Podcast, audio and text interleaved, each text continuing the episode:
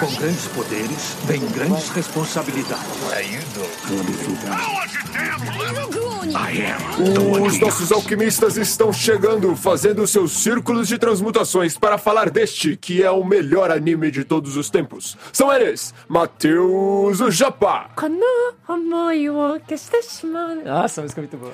Guilherme Amarino. A hora eu fiquei assim, não, ele não vai fazer isso, ele não vai fazer isso, esse anime não vai mostrar isso. É Aí quando acontece cara, você fica, eu não acredito que esse anime está mostrando realmente isso, sabe? Gabriel Mendes. Cara, muito bom. Eu já estou impactado. Já tem muito do Gui em mim E agora. mais uma vez, com um convidado especial, eles trazem Fefe Felipe Uriel. Ah, cara, o final foi. Você está ouvindo Contemporama.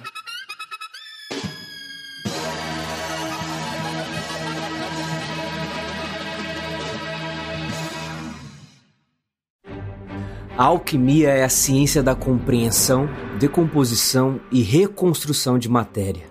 Apesar disso, tem limitações. É impossível criar algo a partir do nada. Para se obter algo, deve retornar algo de igual valor. Essa troca equivalente é a base da alquimia.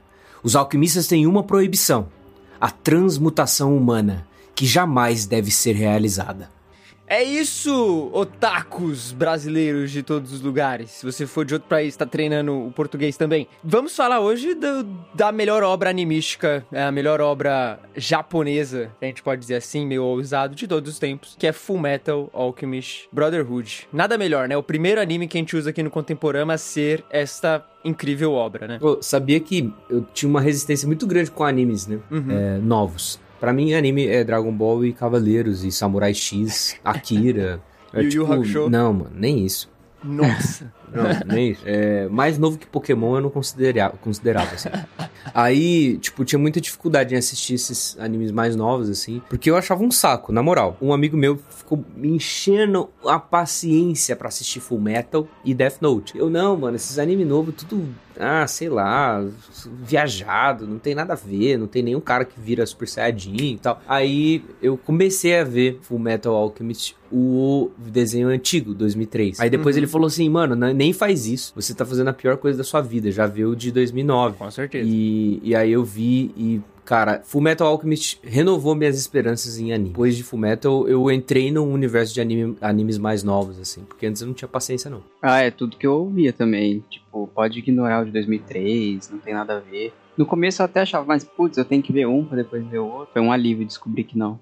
Mas é muito, muito bom. E foi ele, justamente ele e Death Note, assim, que me deu um empurrão pra ver outros animes. Só fico meio triste como uma pessoa que assistiu o de 2003 primeiro falarem que é inútil. Pois Olha é, só, temos aqui uma...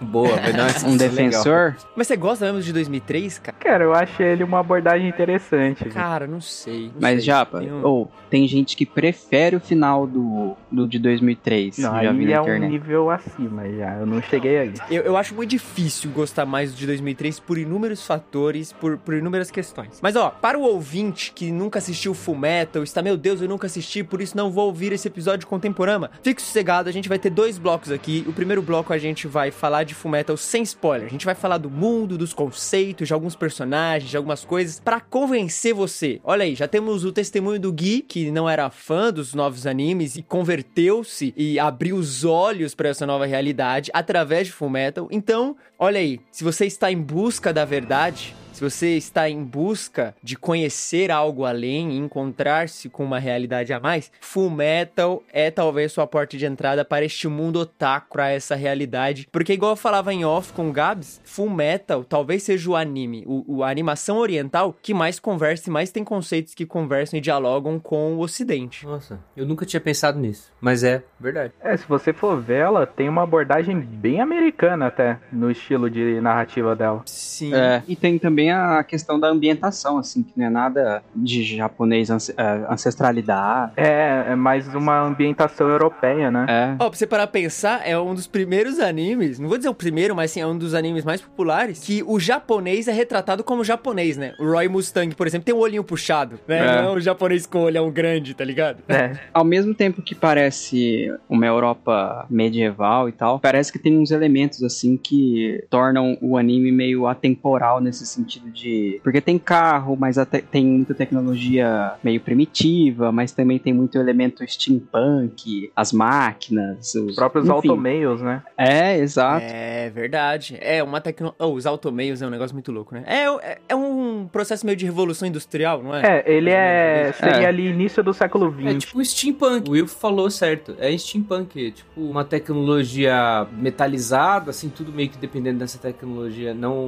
não como a gente tem de tela, de internet, redes e tal, mas que se mistura com. É, ele é o contrário do cyberpunk, né? O, só que, Isso, como o próprio nome exato. diz, ele é voltado a tecnologias de vapor, né? Ó, mas uma coisa interessante sobre essa ambientação, eu acho que é, é um dos melhores animes em relação a etnias, né? Porque vocês estavam falando lá, ah, é na Europa e tal, e realmente tem vários países nesse anime, né, no Fullmetal, e tem cada país tem a sua própria etnia, e as etnias são retratadas bem diferentes entre si, né? Então você tem uns que são mais chineses, você tem os que são mais, é, sei lá, Ásia, região ali do, do Árabes, Índia. Aí você tem os europeus loiros e altos e brancos e tem o pessoal mais nórdico. Então, realmente tem as etnias bem definidas, a diversidade de personagens é muito grande. Então, isso dá uma ambientação que você consegue é, se identificar mais fácil para quem é do, do ocidente. É, o povo ali da capital de Amestres, né, que é o nome dessa, dessa cidade principal onde a história mais acontece, é um povo meio, sei lá, alemão, vamos dizer assim, loirinho, do olho azul. um- É, a real é que é a Alemanha mesmo. É, É, É, é uma a Alemanha pré-segunda guerra. É, até bem militarizada tem esse esquema Não, mano, alemão, né? o uniforme dos caras. Eu sei que É. a gente vai falar disso mais pra frente, mas o uniforme deles, do pessoal que é militar e tal, mano, é igual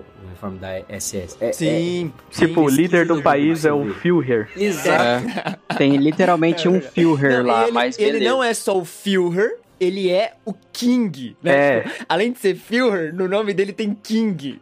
Calma, o cara tá reforçando que ele realmente manda na, ba- na bagaça, né? Felipe, faz-nos o favor e a honra de sabermos a sinopse sobre o que é Full Metal Alchemist. Bom, o anime segue a história dos irmãos Elric, devido a alguns eventos um pouquinho traumáticos, em que eles acabam perdendo partes dos seus corpos, eles têm que recorrer à alquimia e essa busca pra trazer seus corpos de volta. Caraca, foi a, foi a sinopse mais concisa e melhor apresentada que eu já vi, porque é isso e não tem nada a acrescentar. É isso, cara. Se você for, se for sem spoiler, é isso. Não, e, e Felipe falou um negócio interessante, que é a alquimia, né? Porque o que este mundo tem de diferente é a alquimia, que foi o que o Gui leu agora no começo pra gente. Diferente em termos, né? Porque o nosso também tem alquimia. É, aqui É. a gente tem alquimia, só que falha. Ah, mas é a alquimia. É, é que assim, é a, a desculpa pra magia. Não é magia, cara. Cara, sabe, sabe quem é o mestre da alquimia? É o Jorge Benjor. Que tem uma música que chama Os Alquimistas Estão Chegando. Estão ah, eu achei chegando que os era alquimistas. o. Eu achei que era o Paulo Coelho, não é? Ah, ele não, é um alquimista fajuto. O verdadeiro profeta da alquimia é Jorge Benjor. Jorge Benjor, olha aí. É o. é um Hohenheim da nossa vida. Ele até parece um Estivaliano, se for ver. É, é, olha aí. É a vingança dele.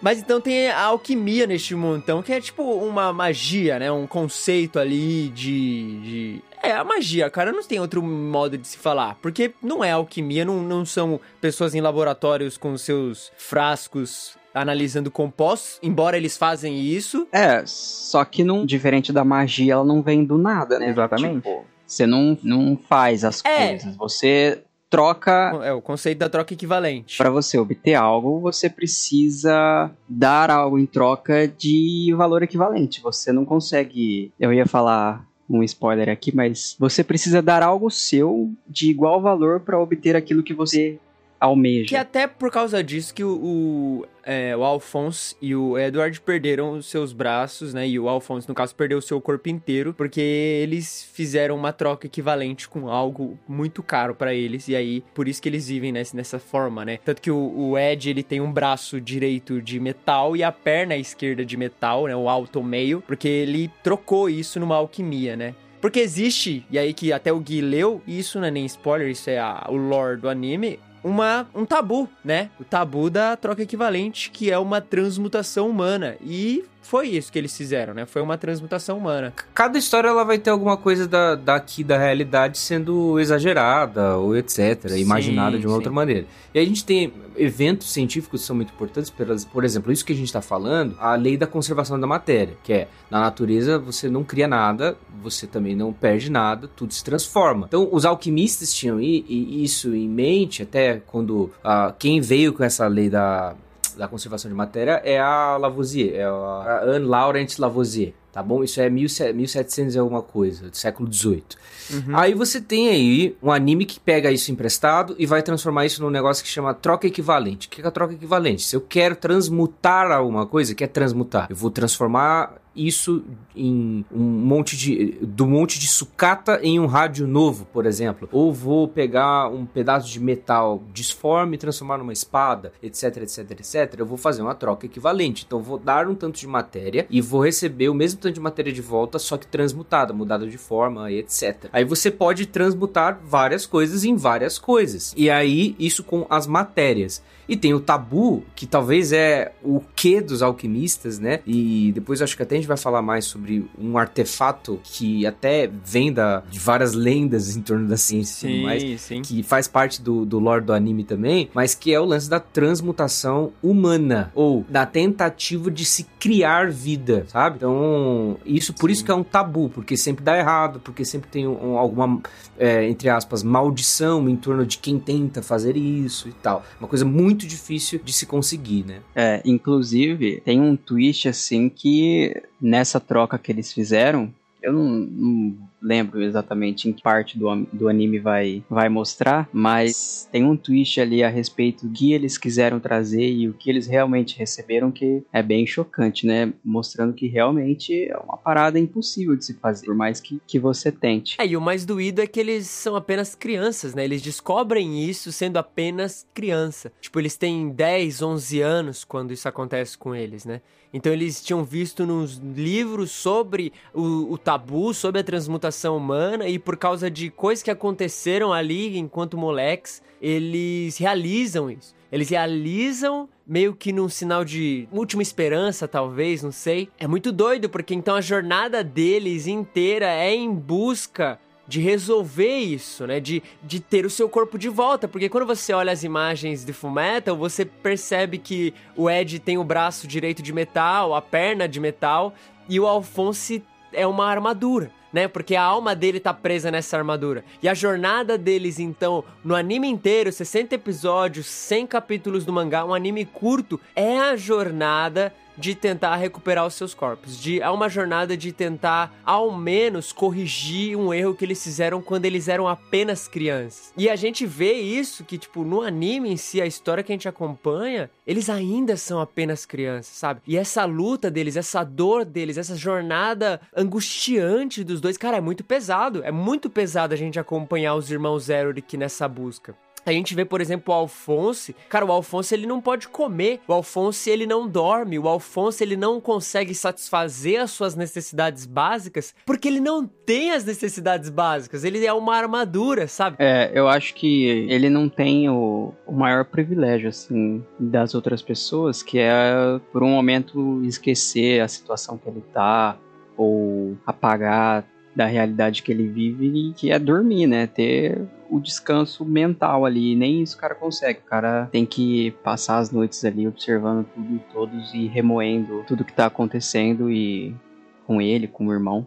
Mas assim, esse lance da busca dos corpos é a trama geral, mas a partir do momento ali que eles chegam na cidade principal e começam a fazer parte do. que o Ed começa a fazer parte dos alquimistas federais, nossa, a parada escalona num nível assim que passa a descobrir vários núcleos e cada personagem ali tem a sua, o seu drama e o seu problema e cada um. É muito engraçado como é um anime que consegue dar destaque assim para um monte de personagens secundários. Porque esse anime tá cheio de, de personagens secundários, né? Consegue desenvolver bem cada um.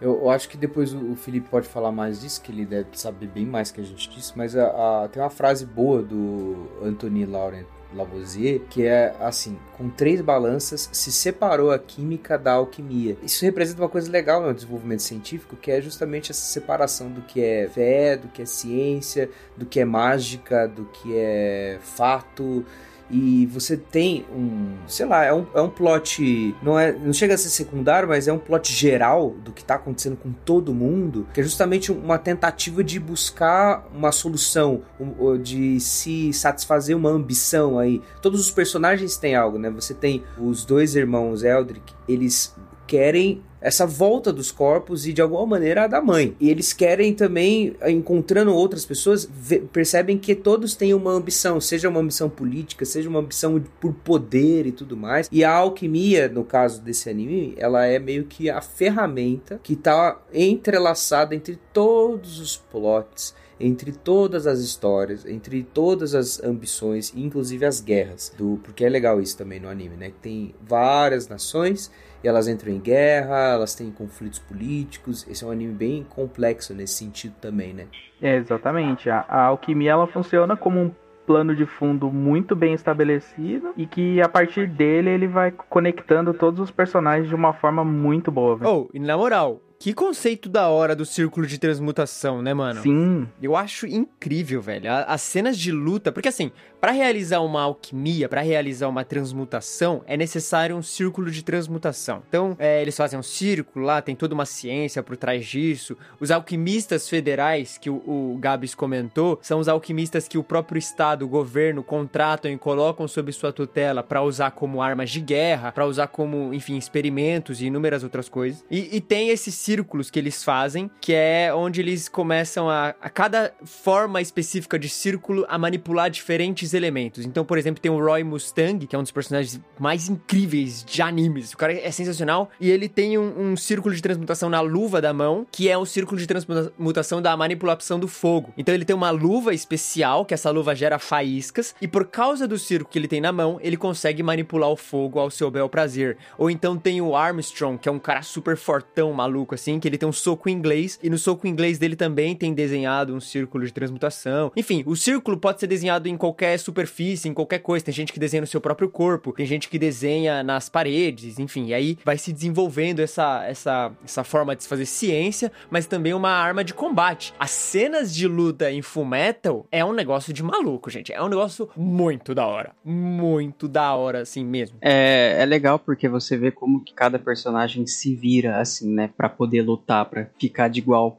para igual com o outro que ele tá lutando. Então, se o cara perde o elemento que contém um círculo dele ali, ele encontrou um empecilho na luta dele, então ele tem que ficar parando, agachando no chão e procurando uma parada pra, pra desenhar o círculo dele. Aqui é um ponto em que o anime de 2003 se sobressai um pouco sobre o Brotherhood, porque, por exemplo, o, a transmutação do Roy, ela é muito melhor explicada em 2003, hum. que não só ele gera a faísca, como a transmutação dele, o que o círculo da transmutação dele faz é transmutar o oxigênio do ar em, em chama. Então, quando ele faz o estalo, você vê aquele raio de fogo, é porque ele consegue definir o caminho que o raio de fogo dele vai fazer. Hum. A faísca gera o estalo inicial e ele controla a direção do fogo. Por isso que ele nunca se queima. Olha aí. Nossa, massa. Tem um conceito sobre os alquimistas federais que eu acho legal. Porque é o seguinte, na sociedade você tem pessoas que podem vir a usar a alquimia. Porque a alquimia é... Você tem o um conhecimento certo, estuda a alquimia e tal, e você meio que vai e aprende a usar a alquimia é, como os próprios irmãos fizeram e tudo mais. Tem gente que estuda, treina e tal. Só que o Estado, ele intervém nessa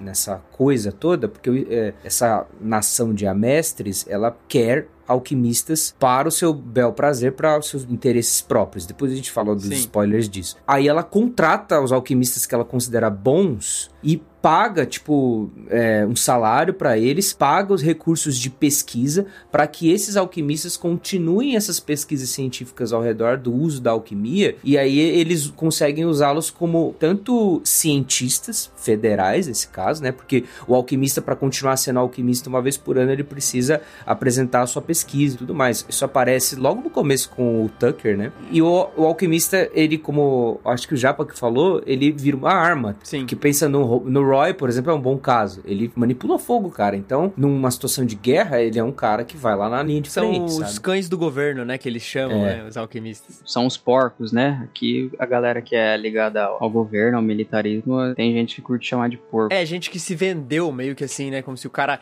tem o conhecimento de algo, mas se vendeu pra essa galera aí que quer usar vocês como, como armas, né? E cara, isso é uma impressão que eu tenho, porque assim, Fullmetal é um, um anime, um mangá shounen, então tem os elementos de luta, tem as coisas muito legais dele, assim, que assemelha-se a Naruto ou One Piece, por exemplo, né?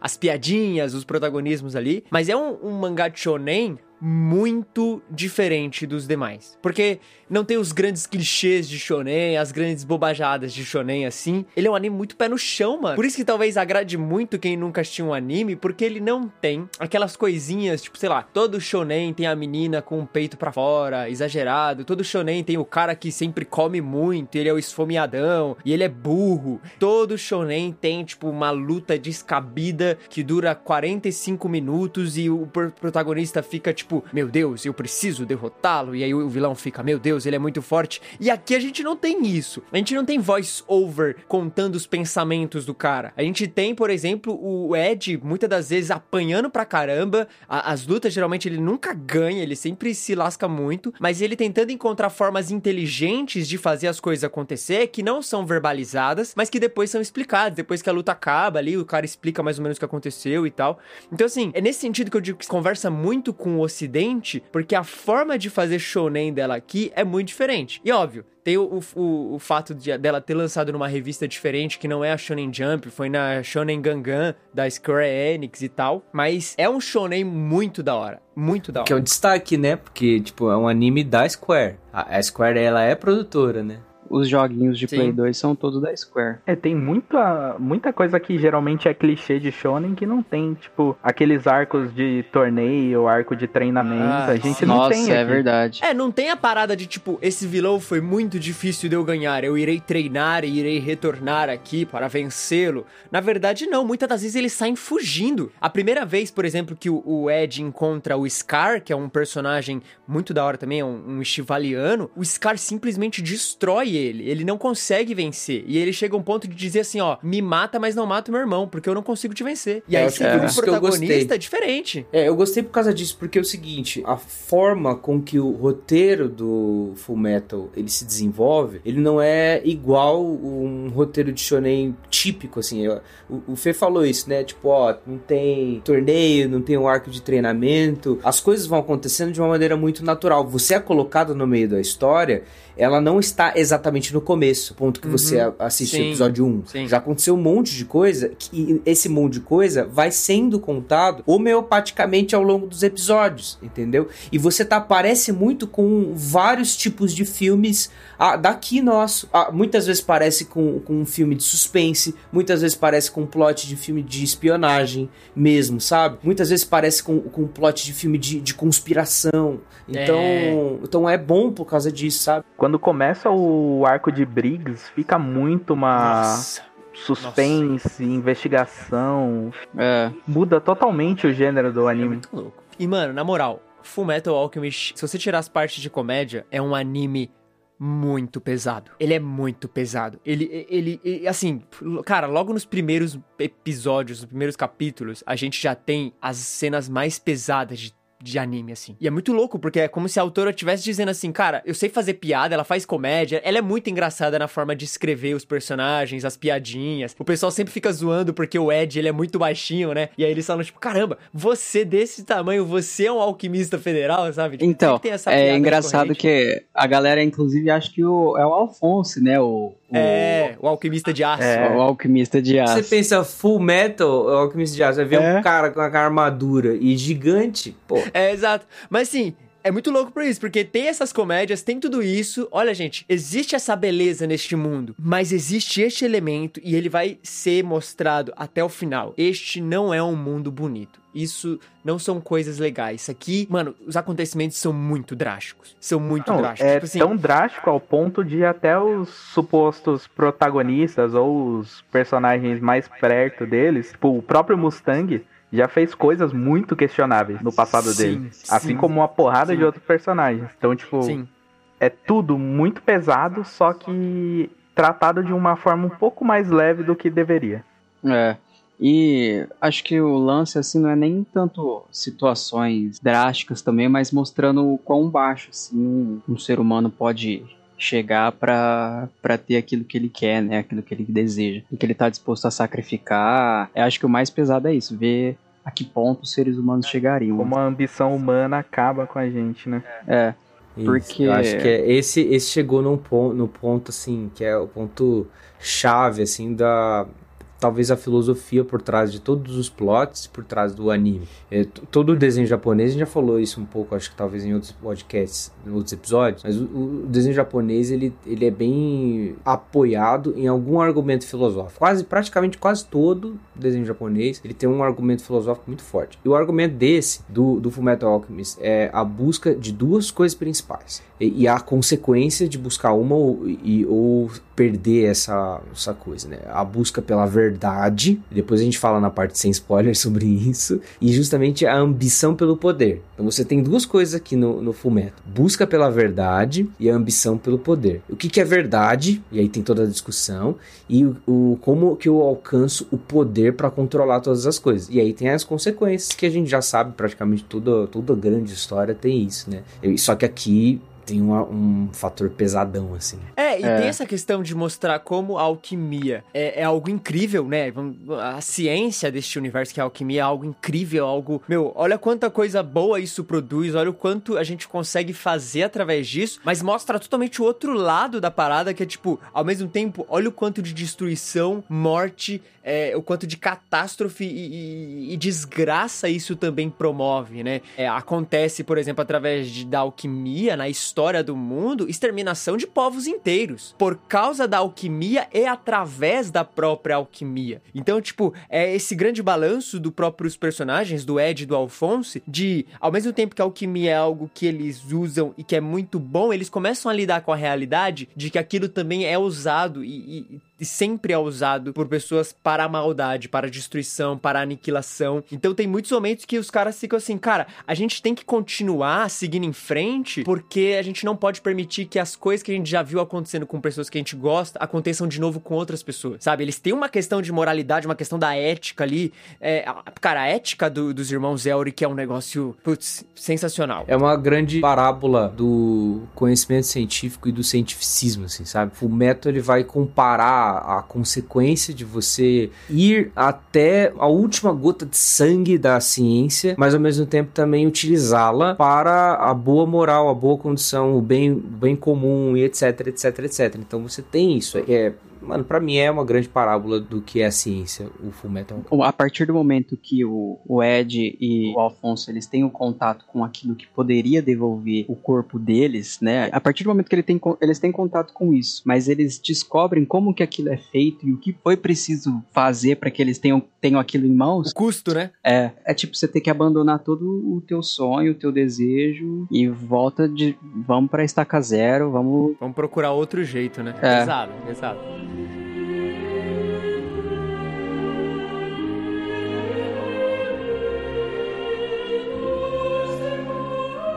Oh, as músicas são muito boas. Eu tava escutando hoje uma lista aí que tem no Spotify com as músicas, assim. Tipo, a primeira temporada tem a abertura muito boa. Muito boa, chama Again a música. Cara, é muito boa, muito boa mesmo. E acho que a. É, nossa, a música é muito boa. É, é muito legal. Da Yui. Não começa que a gente vai junto.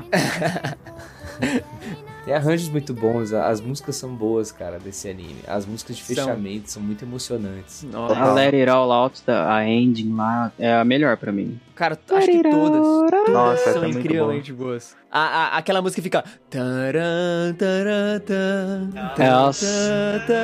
Nossa, e com o coralzinho de fundo ainda. Mano, e, e assim, é tão boa que quando você ouve, você sente o clima de Amestre. Você fala, eu estou em Fullmetal, eu estou neste universo, eu, eu estou ouvindo os trens passando. Cara, é muito boa. Tem trilha triste, trilha emocionante. Nossa, é muito boa, velho. É muito boa. Muito boa. Esse coral aí que o Japa deu um sample aí pra nós. É. De nada. Cara, ela toca na cena em que o, o Ed e o Alfonso estão conversando na escada, assim. Que Nossa, o Alfonso cena. tá meio que. Tá, tá desabafando lá. E aí mostra a Winnie, assim, de canto, encostado na parede, ouvindo a conversa dos dois. Aí embaixo da escada tá o Ling, o Fu e a mina lá que. Como que é o nome dela? Alan Fan. Ram Fan. Isso, ouvindo a conversa deles, cara. E essa música tocando de fundo é muito, é muito boa. É muito boa. Nossa, a trilha dá um, um set perfeito, cara. Perfeito. Per- Nossa, que trilha boa. Dá pra destacar também a direção do anime, né? O jeito que é feita as cenas, toda a construção é muito perfeito, né? Um destaque, assim, se você começar a ver o anime, logo no primeiro episódio, tem lá um, um alquimista de gelo. E, cara, tem Uhum. cenas de destruição de coisas. A, a direção de, de decidir qual é o ângulo de cada, entre aspas, filmagem, de como que tá acontecendo a cena, o que, que ele vai mostrar e o que, que ele não vai mostrar, e como que vai ter uma tomada. Por exemplo, é muito bom quando você tem aquelas tomadas super de longe que, que, você, que você consegue ver a dimensão das cidades, sabe?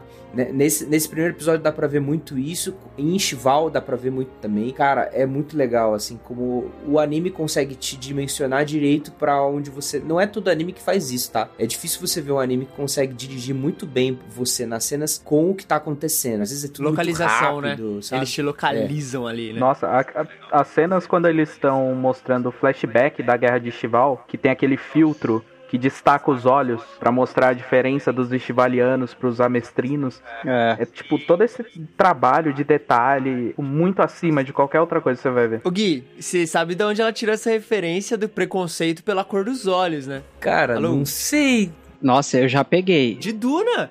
É total tirado de Duna, de um povo. Mas será que pegou mesmo? Ah, cara. Porque, é tipo assim, é um povo que vive à margem, ele é oprimido, a cor dos olhos dele que, que demonstra quem eles são, que, tipo, é, você sabe que é um estivaliano pela cor dos olhos. Que são vermelhinhos. Tanto é. que até o Miles, que fica lá no, no Norton Briggs, ele usa um óculos pra disfarçar que ele é um estivaliano e tal. Então, tipo, mano, eu acho que ela tirou de Duna. Se não tirou também, Cara, agora recebe os créditos, tirou. Faz sentido, faz sentido, mas eu não, é que eu não fiz essa associação, entendeu? T- Talvez assim, eu pensando assim, pô, será que os caras que fizeram Full Metal leram Duna? Isso não passou na minha cabeça. Mas Ah, tem eu razão. acho que leu, cara. A, Tem a razão, tem Arasawa, razão. a Arasawa, a Arakawa, que é criadora, mano, é, é muito legal. Você vê algumas entrevistas dela, assim, dela falando sobre o processo de Nossa, criação é dela de. Fullmetal. E ela fez muita pesquisa, muita pesquisa mesmo. A gente percebe na forma como ela conta essa história. É bem fundamentado historicamente, cientificamente. Não,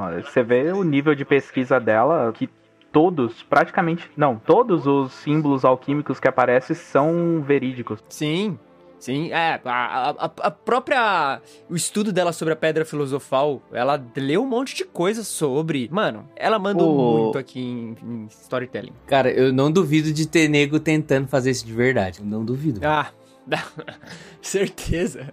Tinha um cara uns anos atrás tentando fazer um homúnculo. O cara tava tentando fazer um. É, ele tava postando na internet o desenvolvimento dele. Meu Deus. Daqui a pouco aparece uma criatura no frasco. Imagina o que você não deve achar na Deep Web aí, na seção é, anime. É, live stream, 30 horas do cara fazendo experimentos é, com seres humanos. É, Caraca, até dar bizarro. certo. Nossa, bizarro. Oh, mas assim, falando sobre um aspecto, e a gente pode até terminar essa sessão com este aspecto, Full Metal tem os melhores personagens de todos, assim. A quantidade de personagens bom em Full Metal é abissal. Sempre que você lembrar um nome de um personagem de Full Metal, você vai falar, caramba, ó, esse personagem é da hora porque teve aquela cena lá, ó, aquele outro lá é da hora por causa disso. É, são personagens muito Eu bons. tenho um ponto aqui pra, pra trazer com relação aos personagens, que é meio conhecido, de uma crítica meio conhecida que a galera dá pra Full Metal, que eu até queria saber o que vocês acham, que falam que o início de Full Metal é um pouco ruchado, que por causa disso o desenvolvimento de alguns personagens fica meio prejudicado. Aqui a gente não aceita crítica a Full Metal, então eu discordo. Cara, eu acho que. Eu, assim, eu nunca vi, o, nunca vi nada muito assim expressivo do de 2003, mas falam que o começo do de 2003 é muito melhor trabalhado, que o começo do, do Brotherhood é bem mais ruchado. Existe essa comparação muito por causa da existência já do de 2003 e porque essa história já tinha sido contada antes. Então quem assistiu o Fullmetal clássico, vamos dizer assim, sempre vai acabar comparando com o Brotherhood que optou por, enfim, contar, por exemplo, as histórias ali do Show Tucker e da Nina ou até do próprio Hughes ali de uma forma mais aceleradinha assim. Eu não vejo problema porque, sei lá, eu sentia o impacto da, da, das coisas que acontecem durante todo o anime, tanto quanto. Mas eu entendo quem acaba fazendo essa crítica, porque você vai ver o, o Fullmetal o clássico, assim, realmente é, é dedicado muito mais episódios para coisas importantes, é dedicado muito mais, mais informações, dá tempo, você matuta aquilo em você. Mas sei lá, quando você olha o mangá, por exemplo, mano, as coisas acontecem muito rápido no mangá também. Então, tem tipo- muito de que quando o anime de 2003 estava saindo, o mangá tinha muito pouco material pra ser adaptado. Então eles tinham que dar uma enrolada. esticar, e aí a- acabou criando essa mística de que o Brotherhood tem um começo muito ruchado em comparação com o de 2003. Mas é porque Mas é sempre em comparação com o de 2003. Mas é porque também ele corta algumas coisas, tipo, ele não mostra algumas histórias que tem no mangá meio grandinhas, mas ele comenta por cima. Tipo o Yoki, que ele começa a andar com o Scar. No Sim, Brotherhood sim. não Uhum. conta como que o Edward derrotou ele, mas no... É verdade. E no mangá, inclusive, tô com o mangá aqui, tem um capítulo só disso. Exatamente. E no, no Brotherhood é só mencionado. É, é só mencionado. Tipo, ah, o Ed, o Ed Wall fez aquele negócio com, com o chinesinho lá. E aí só tem, tipo, uma, uma ceninha. Aquelas ceninhas que, geralmente, quando eles querem contar uma piada ou fazer algo engraçado, os personagens mudam de forma, né? Eles ficam meio caricatinhos, assim, desenhadinho na coxa. E aí contam essa história. Mas é, é uma... uma... Eles optaram ruxar, vamos dizer assim, essas partes. Ah, eu não, eu não acho ruim, não. Eu gosto. Eu prefiro, aliás, o ritmo de Brotherhood. Eu também, eu não vejo nenhum problema. É só que é uma, uma crítica meio conhecida, então eu queria trazer aqui. É crítica de quem tem um anime ruim pra defender e, e aí quer criticar o Brotherhood. Brotherhood é perfe- perfeição. Não, É de quem que gosta criticar. de Sword Art Online. Olha, você não Nossa. xingue Sword Art Online aqui, tá? Ai, é meu um Deus. Eu sou Olha muito só. fã de Sword Art Online. todas as light novels de Sword Art Online eu tento convertê-lo à verdade desde então. Pra ser sincero, eu nunca nem assisti, tá, cara? Eu Só. Eu só sou chato. Pode assistir que é bom. É isso. Então, a partir de agora a gente vai falar de spoilers. Se você não assistiu, fique por sua conta e risco. Porque aqui, irmão, agora a gente só vai falar da- das coisas cabulosas. Desculpe interromper essa sua experiência maravilhosa ouvindo esse podcast, ouvindo aquele assunto que você queria tanto ouvir para te fazer uma propaganda. Sim, uma propaganda. Todos os meses, na sua casa, um grande livro de ficção científica, fantasia, mistério, aventura e romance, preparado, curado especialmente por mim, para você, todos os meses. Esse é o Plano Mar do Clube Ictus. Então vai lá em ictus.com.br, ictus com CH, TH, e vai lá no clube de assinatura e acha o meu plano, o Plano Mar, que na sua casa, todos os meses, um grande livro da minha estante diretamente para sua estante, para que você embarque nesse universo da literatura, em, em grandes histórias em contos mitológicos que vão certamente animar, intensificar e alimentar a sua imaginação. ictus.com.br barra clube, vai lá no Plano Mar, faz a sua assinatura agora. Falou!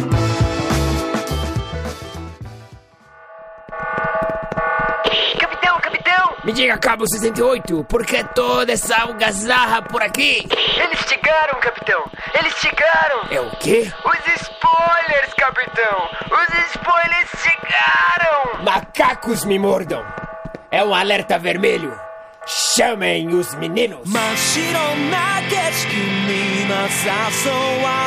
真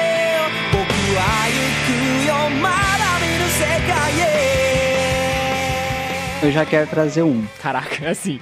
Então, Show Tucker, Nina e Alex. Não, não, não. Esse é, o, é, é meio clichê, assim, quando as pessoas vão falar de coisa chocante em Fullmetal. Esse até quem não assistiu já conhece. É, É, tanto meme. eu, citei no bloco sem spoilers, que a coisa mais chocante, assim, pra mim, o meta, pelo menos uma das primeiras que eu consigo me lembrar, tirando o Show Tucker e a Nina, é de quando ele volta lá na casa dele, ele e a Pinaco lá estão cavando, e eles descobrem que, as que a pessoa que eles, eles trouxeram de volta nem era, nem era a mãe deles. Não era nem uma mulher, era Não. um homem. É, Não- então, na, re- na real, eles ele- ele não tinha forma humana, mas É, eles era ainda um- não sabiam se era a mãe dele ou não. Ele só vai saber se era a mãe ou não quando eles encontram o pai deles lá depois. Aí o pai deles fala pra ele, fala, ó, não, não era sua mãe, pode ficar sossegado. Não, na verdade, o pai dele tá indo embora da casa da avó. E aí ele fala pra Pinaco e ele sabe que o Edward tá ouvindo. Aí ele pergunta pra ela se aquilo Verdade. tinha forma humana.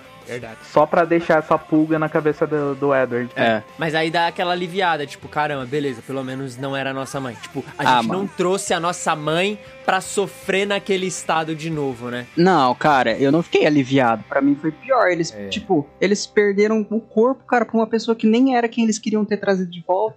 Cara, isso pra mim foi chocado. bem. Eu fiquei mais. Eu, tô. Porque pensa, você trouxe aquilo em troca do teu irmão, que foi primeiro É. o Alfonso. É, mas foi, essa né? é a- a- a- o peso que o Ed carrega o anime inteiro. O Ed tá sempre com essa culpa, né? Sim. Só que, cara, essa cena aí, a hora que ele vê o tufo de cabelo e vê que tem ali a, a epifania de que, pô, não foi a minha mãe que eu trouxe, muito provavelmente, ele começa a dar risada, cara. E pra mim é uma pessoa que, tipo assim, chegou a um ponto de insanidade, assim, pela.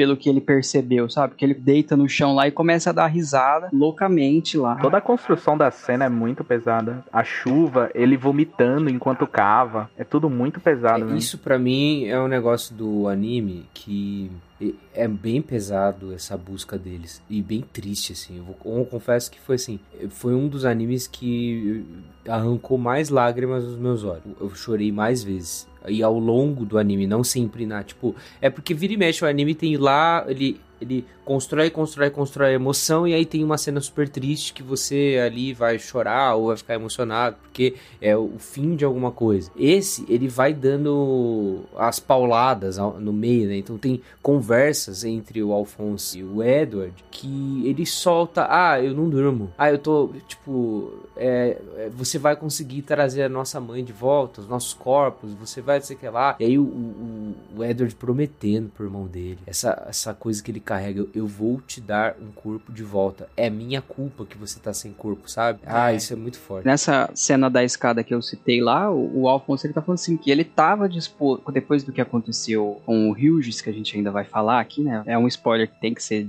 dito, talvez, pra quem assistiu. Comentando lá o que aconteceu com o Hughes, ele fala assim: bom, se for pra eu ter que ficar com esse corpo a vida inteira, é pelo bem de outras pessoas, pra que esse tipo de tragédia não se repita, tudo bem. Aí ele fala assim, mas toda vez que eu penso que eu não durmo e é solitário demais pra mim e eu não, ele, ele é sincero, ele fala, eu não, eu não consigo aguentar, eu não, não consigo ir muito longe daqui vivendo assim.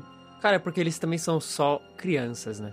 É. Isso torna a parada muito pesada. Tanto que o Ed constantemente fala, cara, é, tem aquela cena que eles encontram o Dr. Marco, né, na- numa cidadezinha pequena assim, e o Dr. Marco fala, cara, vocês não estão prontos pra saber a verdade sobre a Pedra Filosofal, isso aqui é um projeto do diabo, vocês vão ver o inferno. Aí o Ed bate na mesa e fala, eu já vi o inferno, tá ligado?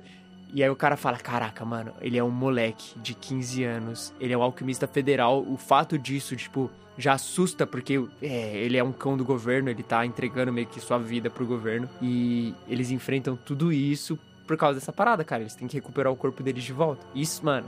Esse, e aí, isso que é essa, essa, essa balança, né? É um anime shonen de comédia, engraçadinho, tem seus momentos fofinhos, bonitinhos, mas é muito, muito dark, cara. Tem aquele questionamento também quando eles invadem o Laboratório 5, que eles encontram outra armadura com alma selada. O Barry, o açougueiro. é, Que aí o Alfonso começa a se perguntar se ele realmente é o Alfonso ou se ele foi criado pelo é uma Edward. outra alma, né? Exatamente. Nossa, essa discussão é muito boa, velho. O dilema que ele entra ali, ele fala, cara, meu irmão me enganou. Porque quem garante que sou eu mesmo? Exatamente. Ele fica muito pilhado nisso, tipo, se o que ele tem é real ou se é inventado. Como isso machuca o Ed também, né? Quando ele confronta o Ed, o Ed fica muito mal. Fica boladaço. É o Henry que tem que resolver, não é? Não é? É, o É. Nick dá um choque de realidade nele. Ela briga com o All, ela, mano, é a, oh, a Winry, que personagem. A Winry, oh, na moral, Full Metal tem muitas muitas personagens femininas incríveis. Incríveis. Mulheres fortes, mulheres determinadas. E a Winry, tipo, beleza, ela não luta, ela não faz nada, mas, mano, que personagem da hora. Que personagem da hora. E é legal como mostra ela, tipo, apesar dela não estar envolvida ativamente no combate e tal, ela é a razão, assim, do. Ela é uma das razões da história, né? De seguir em frente, porque é a promessa que o Ed faz para ela de que ele e o Alfonso voltariam. Tem aquela cena, né, que ele faz a promessa pra ela. Ele fala assim: a próxima vez que a gente se vê vai ser quando eu e o meu irmão já estivermos. Ok, estivermos consertados, assim, digamos. Ele falou que ele iria ser um alquimista federal e iria conseguir o corpo dele e É. de volta. É legal quando todas as vezes que mostra ali a, a oficina dela, tipo, mostra como ela é uma pessoa cansada e, e realmente abatida por tudo que aconteceu com os amigos de infância dela. Ela Tá sempre lá deitada na mesa, dormindo na mesa, assim, jogada. Não é aquela menina menininha, sabe? Que tá sempre servindo como uma tragédia que faz a, a escada pro personagem principal crescer, né? Ela tá sempre como suporte ali, pensando nos meninos. Ela tem o desenvolvimento dela, né, mano? É. Ela tem todo o arco de personagem dela. A treta dela com o Scar. Sim. Ela tem o próprio peso dela também, né? Dos pais que foram assassinados, etc. Inclusive, uma das Gui. cenas que eu acho mais lindas do anime, que é quando ela descobre o que o Scar fez com os pais dela. No episódio anterior, ela tinha feito o parto da, daquela mulher em Rock Valley. E aí o Edward vira pra ela e fala assim: é, As suas mãos não são feitas pra tirar a vida, são feitas pra dar a vida. É. É pra construir, né? Pra criar. Nossa, Essa cena é muito linda, velho. É incrível. É real. É como se fosse um, um grupo de RPG, entendeu? E a Winry, ela é um personagem dentro do grupo, ela não é uma donzela em defesa. É. Não É. tem, na verdade, não tem uma donzela em defesa nesse anime, assim, dos personagens, né? Não sei, não consigo imaginar uma personagem Não. que faça esse papel clássico, sabe? Ela é uma personagem suporte forte, entendeu? Ela é o, o personagem que bufa os outros, ela é a personagem que arruma, né? Porque ela é mecânica e tudo mais, ela vai ficar arrumando o alto meio do, do Edward, ela vai ter essa, essa função aí muito ativa na turma, né? No, no grupo. E não. Mas não é uma vítima, né? Ela é o Mu consertando O Mu de as Ares, pessoas aí. É. Não, tem até uma, para- uma parada metafórica, porque é ela quem faz as pernas que sustentam o Ed. É ela quem faz os braços que faz o Ed, tipo, conseguir ser um alquimista, sabe? Tem uma cena, eu não, eu não lembro onde que é, mas que é usada essa, exatamente essa mesma frase, assim, tipo, cara, você fez as pernas que apoiam ele, sabe? Quando ela tá refletindo sobre as paradas. Isso é muito louco, mano, é muito louco. E isso é um negócio diferente do, do Fullmetal de 2003, por exemplo, porque no Fullmetal de 2003, Alphonse é uma escada pro Ed. A Winry, uma escada pro Ed. Os dois protagonistas do Fullmetal clássico é o Mustang e o Ed. É, o total. anime inteiro. E isso é horrível em comparação com Brotherhood, porque em Brotherhood todo mundo é importante. Todo mundo tem o seu, seu negócio. Chega na metade do, do anime, Ed e Alphonse se separam e ficam até o episódio 60 sem se encontrar. Eles ficam mó cota separados. E assim, você acha que ah, o Ed é, é incrível, é muito mais forte? Chega uma hora que até o Ed fala, ele fala, mano, eu não preciso me preocupar com o meu irmão, porque todas as vezes que a gente lutou, meu irmão sempre ganhou de mim. Eu nunca consegui vencer ele uma vez. E o Alphonse, ele é top. E, mano, ele é muito bom. Ele lutando é incrível. A cena no final, quando ele tá lutando contra o, o Orgulho, o Pride e o Kimble, ele segurando a pedra filosofal na mão. E ele. Nossa, aquela É, cena! nossa. Nossa, eu até arrepiei agora, só de você falar dessa cena. Ele É é, muito muito, boa. bom. Ele é muito bom. E ele não é um personagem qualquer, tipo, jogado, só tá lá pra fazer o negócio e, e- e ser passivo no negócio. Não, ele, ele também sente a parada, sabe? Você vê as coisas tendo efeito nele, você vê ele sofrendo, você vê ele também carregando esse peso que o Ed, muitas das vezes, e, geralmente os animes, assim, colocam sempre nas costas do protagonistas e tal, do, do Alfonso também carregando esse peso junto, saca? E eu acho que é muito louco isso quando a gente foca na questão do, tipo, Fullmetal Alchemist Brotherhood, tá ligado? É os É. irmãos fazendo isso, sabe? E ao contrário da- das aparências, né? Que ele é uma armadura, ele é um dos personagens menos vazios, assim. Mais do, humano, né? Do anime. É um personagem que você não, não esquece em nenhum momento que é, é um Uhum. ser humano ali, principalmente um, um adolescente, né? Porque o cara, ele tá sempre cheio de, de emoção e ele é o mais, talvez o mais gentil, o mais amoroso, que mais tem, tem desejos, assim, porque igual o Japa tinha mencionado o detalhe hoje mais cedo das coisas que ele gostaria de experimentar e das sensações humanas que ele morre de vontade de voltar a ter. Então, apesar assim de do que indica, ele é um personagem cheio de conteúdo. assim. Mas isso que vocês falaram dos personagens e de como eles são muito bem trabalhados, até personagens que aparecem, tipo, muito mais pra frente, tipo, aquelas quimeras que aparecem em Briggs junto com o Kimberly, Uhum. tipo, você acha que elas vão ser super secundárias. E elas começam a acompanhar os protagonistas do nada, tipo. E funciona muito, E velho. fica até o final. Ficam até o final, Inclusive, até na, a luta na final. última ceninha lá na ending final do último episódio, tem uma foto deles Eles dois, assim, É. como Quimera e o Yoki de palhaço. Tipo, eles viraram artistas de circo, uma parada assim. É muito bom, mano. É muito bom. E todos os personagens, cara, todos os personagens têm seu papel, são importantes, são desenvolvidos. Mano, a General Armstrong. A família Armstrong. É, a família Armas. A família Armstrong é genial, né, mano? É genial. Não, e a cena que o Armstrong, né, o irmão mais velho, encontra o Stig lá, o marido da Izumi. Que Aí eles são os dão dois o- brutamontes, e aí eles É fazem igual aquele, aquele, aquele filme Schwarzenegger e o do. É, cara lá. É muito bom, mano, é muito bom. Cara, esses, esses personagens são incríveis, mano. São muito incríveis, velho, na moral. se fosse rolar um, um live action ocidental, eu gostaria de ver o Jason Momoa como Armstrong. Mame! Man, isso mesmo. Total. Se ele não falar My Man, não é ele, né? Porra, só do trailer de Duna, quantas vezes ele fala isso? É, tá virando igual o Owen Wilson fazendo uau. Uau! Ô, agora, tem um trio que eu queria com- comentar, cara, que eu acho assim, a gente comentou de vários, assim, mas tem um trio que me conquistou, assim, vocês falaram bastante do Roy Mustang, né, Ah, e o Roy é Nossa. legal mesmo, mas é, tem dois personagens que acompanham ele, que primeiro é o professor dele, que é o Bertolt, que é o alquimista que não se rendeu ao Estado, é o cara que é o melhor manipulador de fogo e tudo mais, e a Risa. Pai e filha. E aqui é a filha dele, né? É, mano, é muito bom, é muito bom a, a relação do, do Roy com a Risa, porque não é um, é, é um romance, é, que não é o principal romance do, do anime, mas, cara, você vê ali fidelidade, você vê ali é, eles indo e, e- e lutando por alguma coisa, né? E desenvolvendo. Eu acho que do, do plot em torno de Amestres e da conspiração que tá acontecendo lá, é, é os dois principais personagens, né? O, o É. Roy e a Risa, né? Não, e É a. Hawkeye, mano, ela é um, um, assim, o melhor braço direito que o homem poderia ter, velho. Aquela menina, mano, aquela menina, nossa. Tanto que tem aquela cena quando eles estão pra matar o Envy, que ela aponta a arma na cabeça dele, porque o Roy tinha falado assim que se ele se perdesse, ela deveria matar ele, tá ligado? Verdade. E, fa- e ela tá ali, mano, ela tá pronta pra fazer tipo assim, não, cara, você não vai se perder porque ela confia nele. Ela participou da guerra lá do extermínio em Chival, é, junto com eles, né? Ela, ela como uma sniper e tal. E ela segue o Roy porque ela acredita na visão do Roy. E, mano, ela sai de uma personagem secundária ali, tipo, sei lá,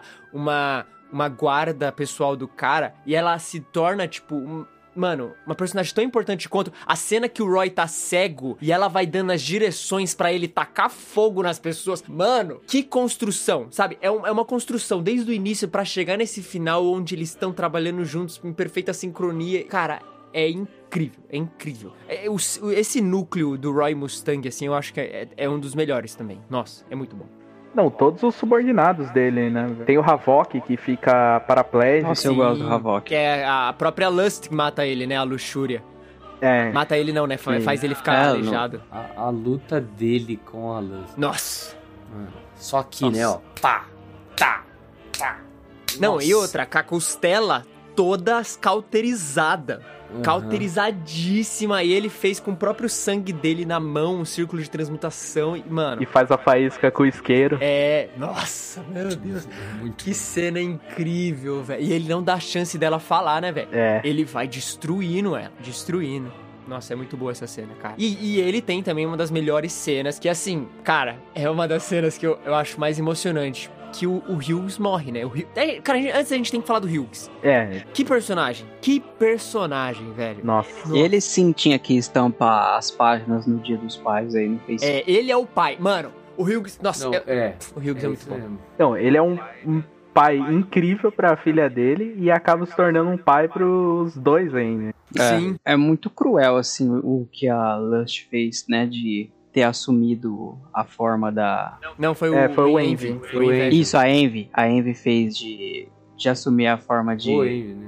Cara, eu não sei definir se é homem ou mulher. É, homúnculo não tem gênero, na verdade. Mas enfim, é, é bizarro, mano. Na cabine telefônica, né? Porque aí É, que tá, e- né? O, o- o Hughes descobre todo o plot do mundo no episódio 10. É, é verdade. Tudo que a gente vai descobrir no episódio É. 40, 50, o Hughes descobriu ali, tudo. E aí ele tá lá no telefone tentando falar lá com a menininha lá, com, com o, o Mustang. A Maria Ross. E aí o cara se... É, é- é o Envy se transforma de Maria Ross, né? É, aí ele fala que a pinta dela é do outro lado. Aí ele fala, ah, desculpa. Aí ele muda. Nossa! E aí dá um tiro nele e ele morre. Pô, essa, essa cena é uma das melhores, mano. E, e ele morre falando, ele pede, pedindo desculpa pra esposa e pra filha.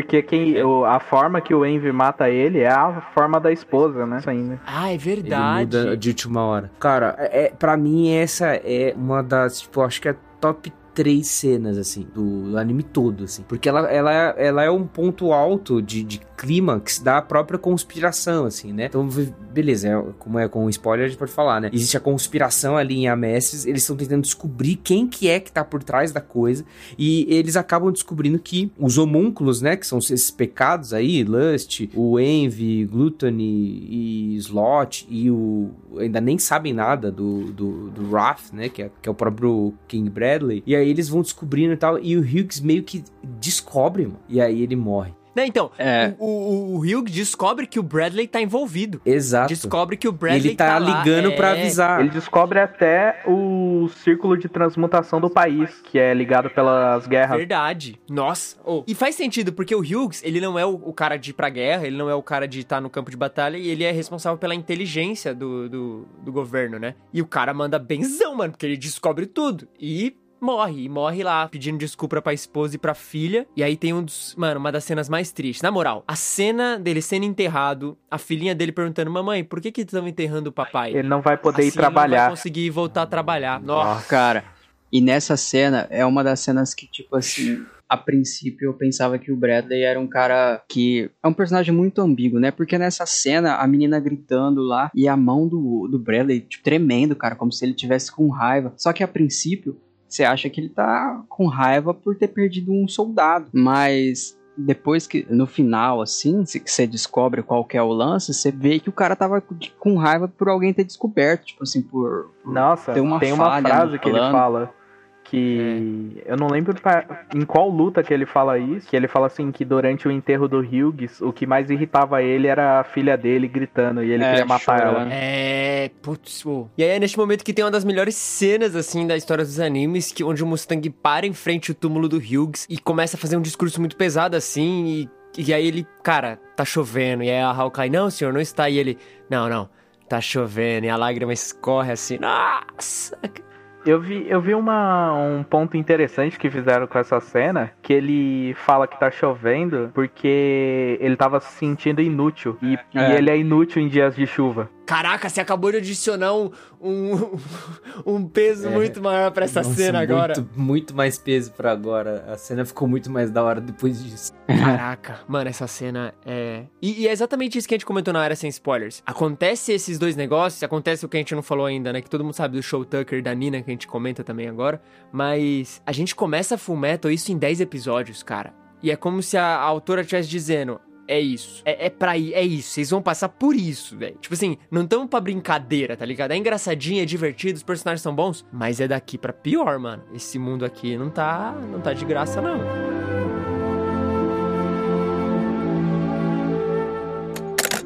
Você prometeu trabalhar abaixo de mim para me dar suporte. Não era para me ultrapassar. Seu idiota. Coronel, Devo confessar que os alquimistas são uma raça desgraçada, tenente. Nesse exato momento, estou desesperadamente montando uma teoria de transmutação humana dentro da minha cabeça. Agora eu sei como aqueles garotos se sentiram quando resolveram transmutar a própria mãe. Coronel, o senhor está bem? Estou ótimo. Droga. Parece que começou a chover. Assim chover? Não caiu nenhuma gota. Não. É chuva, sim. O senhor tem razão. Vamos voltar. O tempo está esfriando.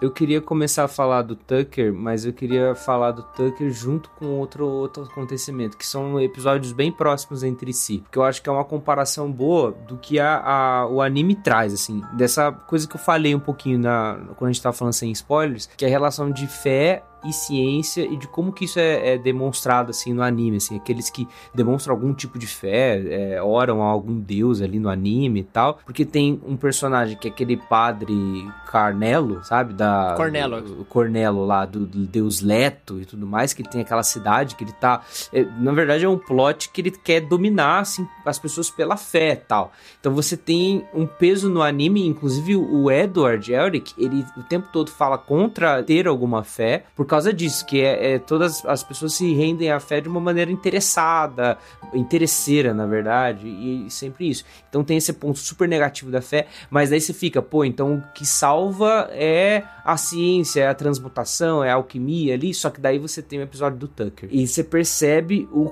quão diabólico pode ser as duas coisas, sabe? O exagero na posição do, do controle religioso das coisas, mas também o exagero dessa busca científica o- ou cientificismo e tudo mais. Porque o que o Tucker faz, nossa, é muito pesado, cara. Eu acho que é o pior episódio da, da série, nesse sentido, Não, sabe? é, De- quando você assiste aquele episódio sem saber o que vai acontecer, é bizarro, mano. Não, a, a primeira vez que eu assisti, eu fiquei chocado. Eu vi no ônibus, voltando de Ribeirão Preto. Tinha acabado de assinar a Netflix, ou melhor, a locadora vermelha.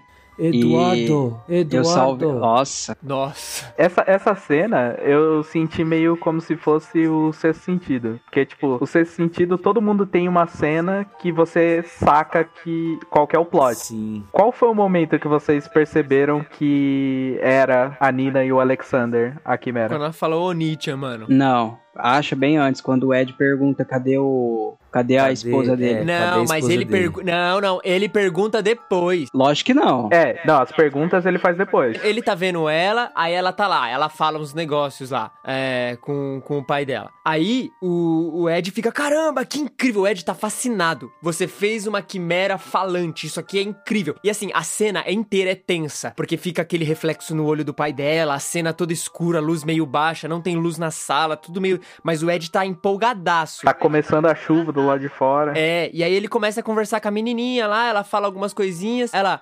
Eduardo, Eduardo. Ah, é verdade. Aí ela fala, Onichan, e aí mostra a expressão facial do Ed, o olho arregalando. Muda na hora. Aí que ele pergunta, né? É, ele fala, quando a sua esposa fugiu de casa? Aí o cara, ah, uns dois, anos. Dois anos atrás. Nossa, é muito pesado. Tem o. Ele faz aquele contraponto com o, o Edward lá, que ele fala, mas cara, para pra pensar, olha o que, que aconteceu com você e com seu irmão. Será que. Eu não sou diferente de vocês. É, você acha que eu sou mais monstro que você? Porque eu, te, eu sacrifiquei a minha filha? É, nessa hora, inclusive, o, o Edward, o jeito que ele bate no Tucker é mais pra ele tirar dele esse sentimento de que, nossa, eu acho que a gente é mesmo parecido. Um pouco antes, quando eles estão lá conversando e tudo mais, e o, o Tucker meio que dá um, um perdido no Edward, no Alphonse. Ele, ele fecha a porta e ele percebe que tá acabando o tempo dele. E aí ele vira pra Nina e chama ela de um jeito muito estranho, cara. Nessa hora eu fiquei assim: não, ele não vai fazer isso. Ele não vai fazer isso. Esse anime não vai mostrar isso. Não, cara, esse anime não vai mostrar isso. Não vai, não é por aí que ele vai. E eu fiquei, tipo, lutando contra a minha própria cabeça, porque foi mostrando que ia acontecer isso. Aí quando acontece, cara, você fica, eu não acredito que esse anime está mostrando realmente isso, sabe? Ah, pra mim, nesse momento, o Full Metal me ganhou. Nesse momento. Porque eu falei assim: isso é uma história que vale a pena você ver até o final, ver duas vezes e Não, três e vezes. pra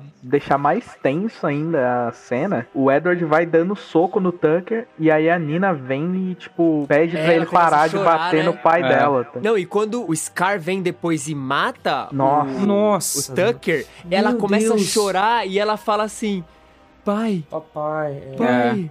E, Abre- mano, abre os olhos. Não, e até aquele momento, você tem uma esperança de alguém vai salvar ela, tipo, vai desfazer aquilo. os meninos têm essa esperança. Se a gente encontrar a pedra filosofal, a gente consegue também fazer a Nina voltar. E quando eles descobrem que ela morreu. Que ela morreu. Nossa. No episódio seguinte. Senhor Tucker, quando foi mesmo que ganhou a licença federal? Deixa eu ver. Foi há dois anos. E quando foi que sua esposa te abandonou? Foi há dois anos. Posso fazer mais uma pergunta? Onde estão a Nina e o Alexander? Eu detesto crianças espertas como você. Ed! Foi isso, não é, Sr. Tucker? Como teve coragem? Dois anos atrás foi a sua esposa e agora sintetizou uma quimera usando sua filha e o cachorro! Existem limitações usando animais como cobaia, não é? Mas usar um ser humano facilita as coisas, não? Ei, por que é que você está tão bravo? Afinal, o progresso da humanidade sempre foi resultado de inúmeras experiências com cobaias humanas. Se você é um cientista, você Não deve. me venha com essa! Acha que isso pode ser aceito? Pensa que pode brincar com vidas humanas desse jeito? Vidas humanas, não é? Sim, isso mesmo. Vidas humanas, Eduardo. Alquimista de aço. Olha pro seu braço, pra sua perna e pro seu irmão. Eles não são resultados do que você chama de brincar com vidas humanas?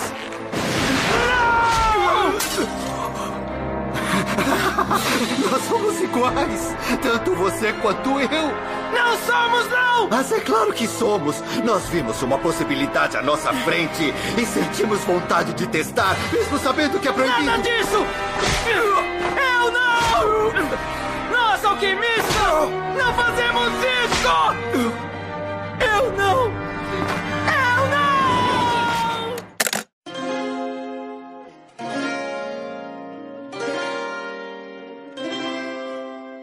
Mano, você pensar que isso acontece no episódio 3 e no último episódio do anime, ele fala disso ainda, tipo, como isso afetou eles. Nossa, afetou É demais. Muito forte, né? Afetou demais. Tanto que na cena tem o Scar, então, depois, logo depois dessa cena de do Tucker, o Scar vira aí o, o grande, a grande questão pra eles, né? E a primeira vez que eles encontram o Scar, o Scar quer matar todos os alquimistas federais e tal, e vai pra cima do Ed. E é muito louco a luta deles ali. O Scar tem um esquema de luta muito legal, né? Que é o braço esquerdo dele de destruição, assim, ele vai destruindo tudo. É. E ele destrói o braço mecânico do Ed. Ele explode o Nossa, braço é- mecânico é do Ed. muito e o Ed fica tipo, putz, sem meu braço eu não consigo fazer nada. E aí ele simplesmente deita no chão e fala assim: Cara, me promete que você não vai matar o Al. Me mata, me mata, mas promete que você não vai matar ele, vai deixar ele vivo. E o Scar, mano, eu acho muito louco assim, tipo, porque o Scar ele é muito justo em certo sentido, assim, sabe? Ele tem a ética dele duvidosa, mas ainda tem um resquício de algumas coisas boas. A ética de assassino. É, a ética, de, a, o- a ética de um psicopata maluco?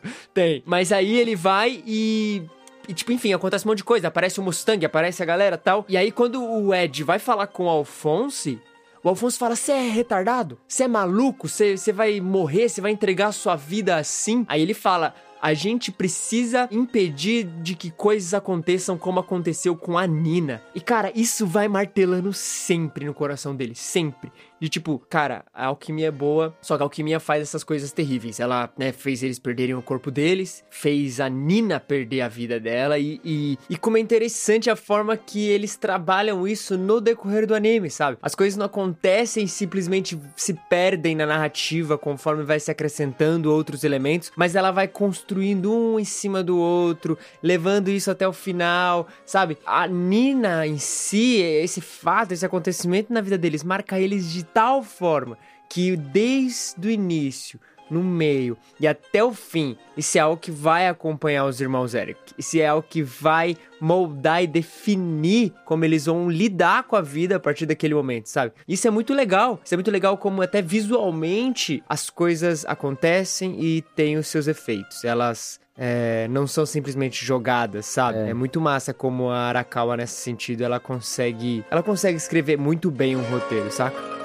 A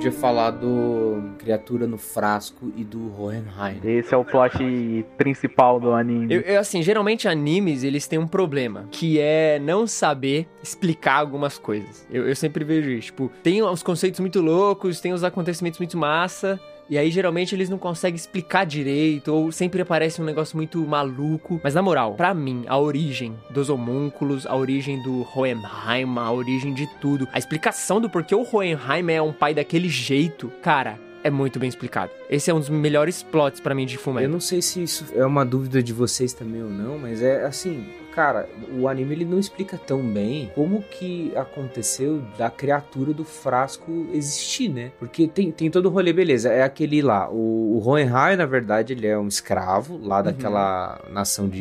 Xerxes. E aí eles estão fazendo vários experimentos porque eles querem testar a transmutação humana e de repente no anime aparece que existe esse escravo 23 e tem um frasco que é o resultado da transmutação humana, certo? Mas e aí? Eu, eu não lembro se o anime explica tanto sobre isso. Então, eles falam só que ele veio do outro lado, mas nunca explica o que ele é, só falam que ele começa a dar muito conhecimento, né, pro mestre do Hohenheim, que ele tinha muito conhecimento. Tanto é que a- o círculo de transmutação nacional que eles fazem em Xerxes, ele que tava criando, né, O homúnculo.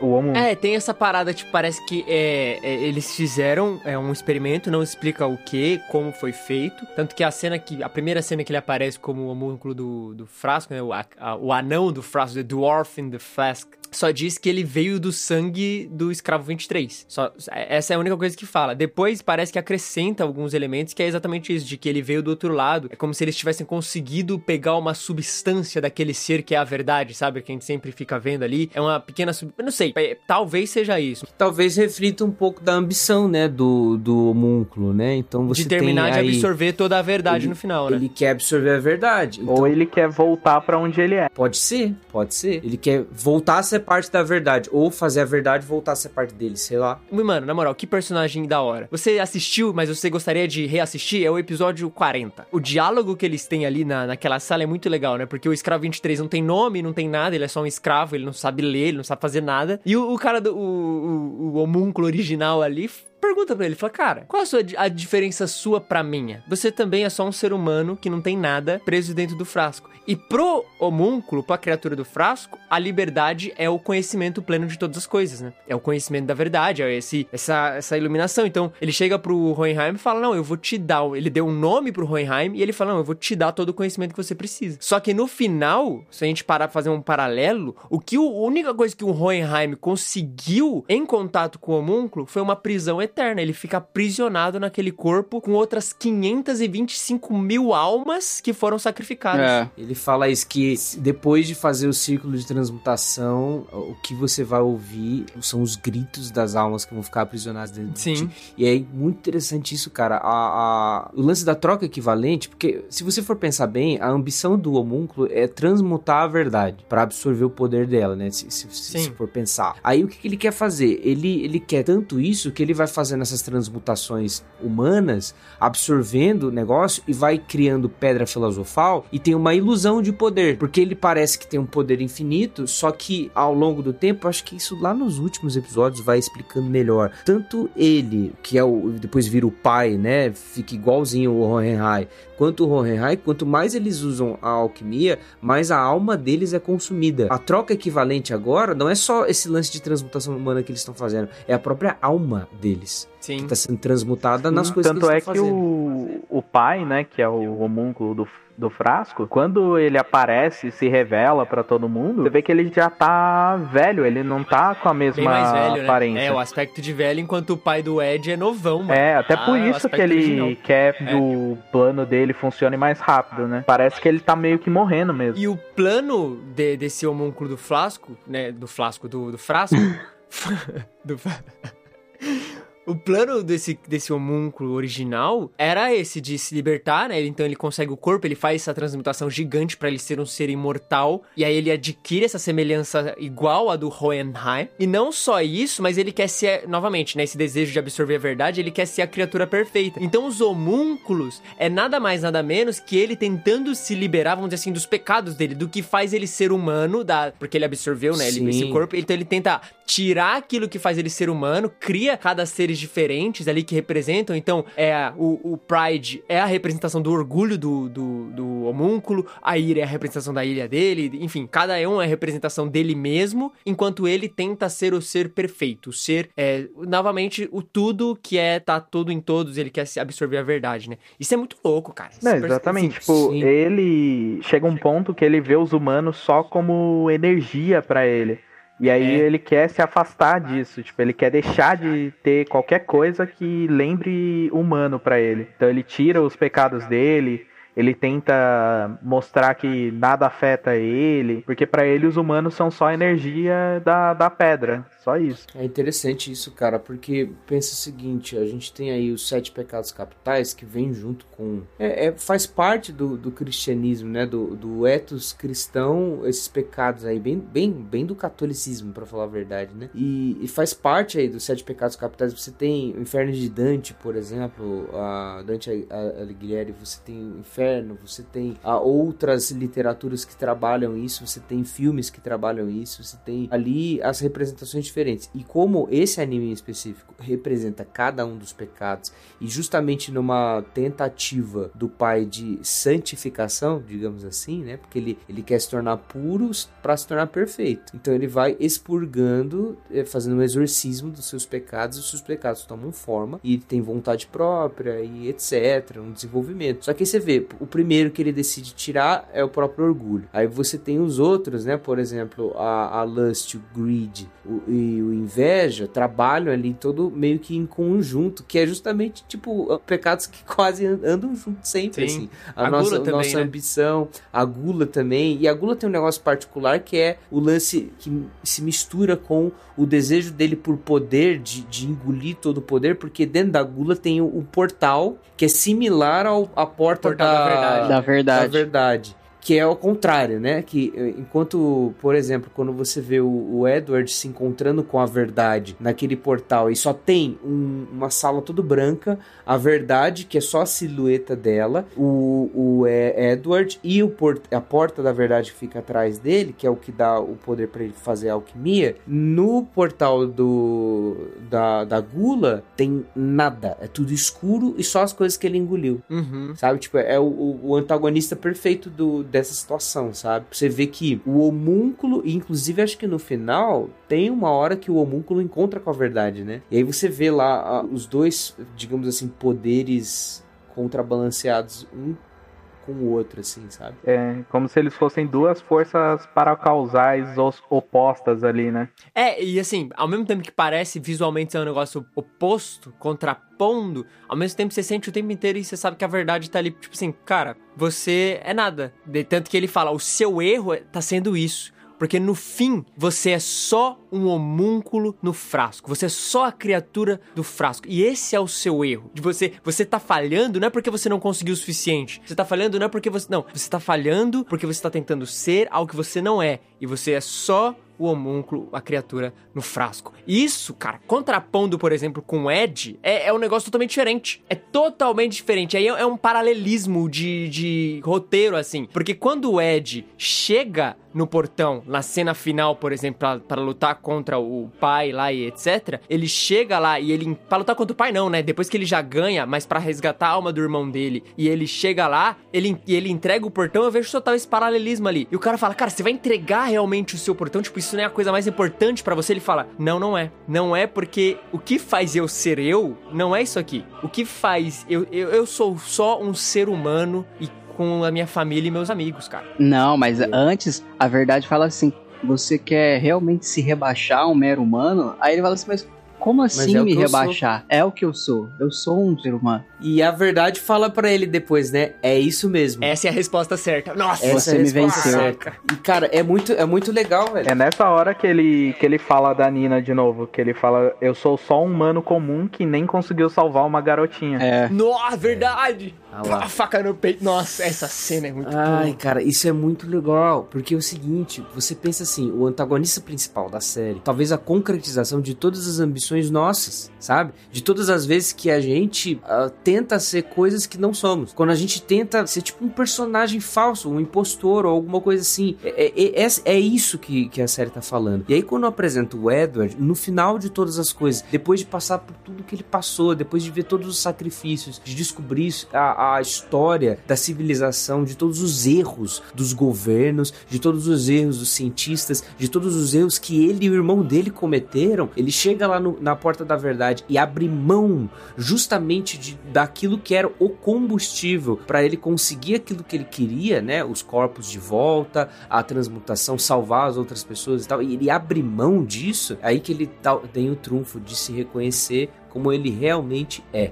E aí a história se resolve. Aí que tá, a Winnie também sabe a resposta. Sim. Ah, ela sabe a Total. resposta também, igual o Ed. Total. Ela descobre a, a resposta, ela aprende a resposta e sem alquimia. Isso é um negócio muito louco, assim, porque o Ed, o tempo inteiro, ele tá em busca da verdade, ele tá em busca de todas as respostas com tudo por meio da, da alquimia. E esse não é o caminho. Não é essa É. a, a resposta certa pra vida. Não é a, a alquimia é um dos elementos que, que servem e que estão ali, mas quando o Ed começa a perceber que, por exemplo, existe a alquimia do Oriente e é uma outra forma de se olhar a realidade, de se funcionar, porque a alquimia do Ocidente, ela só retira as coisas do fluxo da natureza, do fluxo do mundo. Isso, Enquanto a isso. do, do Oriente, ela controla e, e- e move o fluxo das coisas. Então, quando o Ed Alquimia invertida. é, quando o Ed olha e vê que, caramba, o que eu vivo, o que eu acredito que é a, a verdade, assim, isso- aqui, que eu acredito que é o- a ferramenta pro alcance da verdade, não é tudo, e ele vai evoluindo, ele vai crescendo, porque no começo em Liore, lá, quando ele fala com a Rose, ele tem um posicionamento de tipo,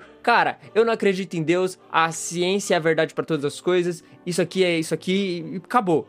Aí pula Tucker. Pá, já tem aquele bate. Ele vai É de- Aí tem Hughes, aí tem tudo que vai acontecendo. E quando ele vai crescendo, ele vai entendendo como o mundo funciona, ele vai entendendo o que é a vida. O que é que. que quando ele- tem até a cena da gravidez da mulher lá, né? E ele fica impressionado, ele fala: caramba, isso aqui a alquimia não consegue fazer. É. Que é dar vida. Cara, É uma parada que você vê que foi tão marcante na vida dele que ele ainda continua, talvez, tendo uns requisitos de, de dependência, né? Porque mesmo dois anos depois lá, Ah, tem a sim. ceninha dele no telhado. tentando Final. consertar o telhado lá. É muito engraçado. Ele, ele fecha o olho assim, aí ele bate a palma e tenta rapidinho, mas ele não consegue. Aí ele tem que realmente voltar a martelar o telhado, ele tem que fazer as coisas de um humano normal. né? É, é, uma, é a cena que mostrou, que decidiram mostrar. Mas aí você fica pensando, né, esses dois anos, ele sabendo que já, já abriu mão disso na vida dele. Aham. Quantas vezes ele ainda não deve ter tentado? né? Total.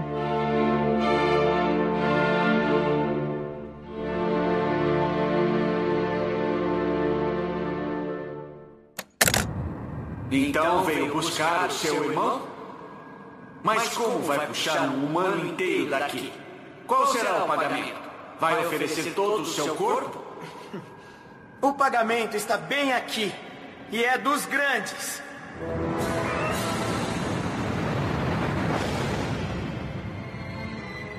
Esta é a minha porta da verdade, não é?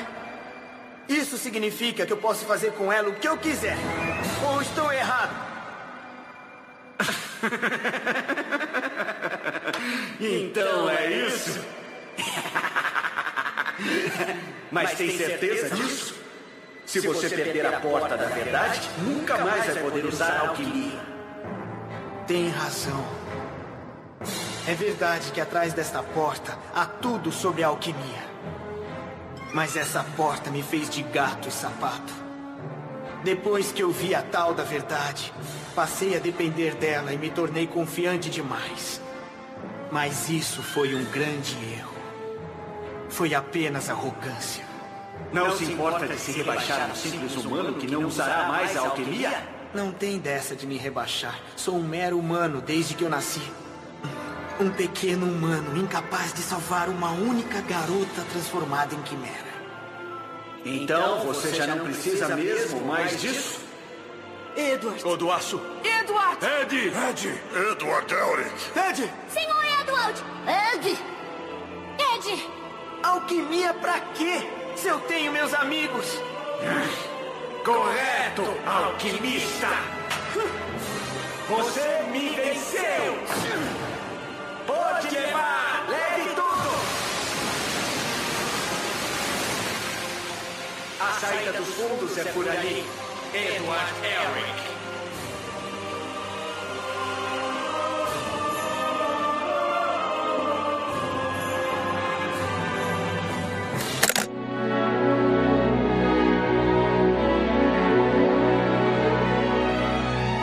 Fiz umas anotações aqui que eu acho que tá na- num ponto legal de falar, cara. Porque é o seguinte, toda essa discussão da, da porta da verdade e tal, acho que vai apresentando pra gente alguns conceitos que são importantes no anime, que é uma evolução no- nessa compreensão do que que é troca equivalente, do que que é o a um em todos, todos em um, assim, que tem o, o- lance da essa significação da alquimia, né? Tipo, pra, pra conceituação do anime. Então, a criatura do frasco interpreta desse jeito, né? Essa ambição, eu vou transmutar a verdade, eu não estou interessado. O um em todos sou eu mesmo, isso é uma, uma coisa bem egoísta, assim. O Scar, ele vai pra um lance de vingança.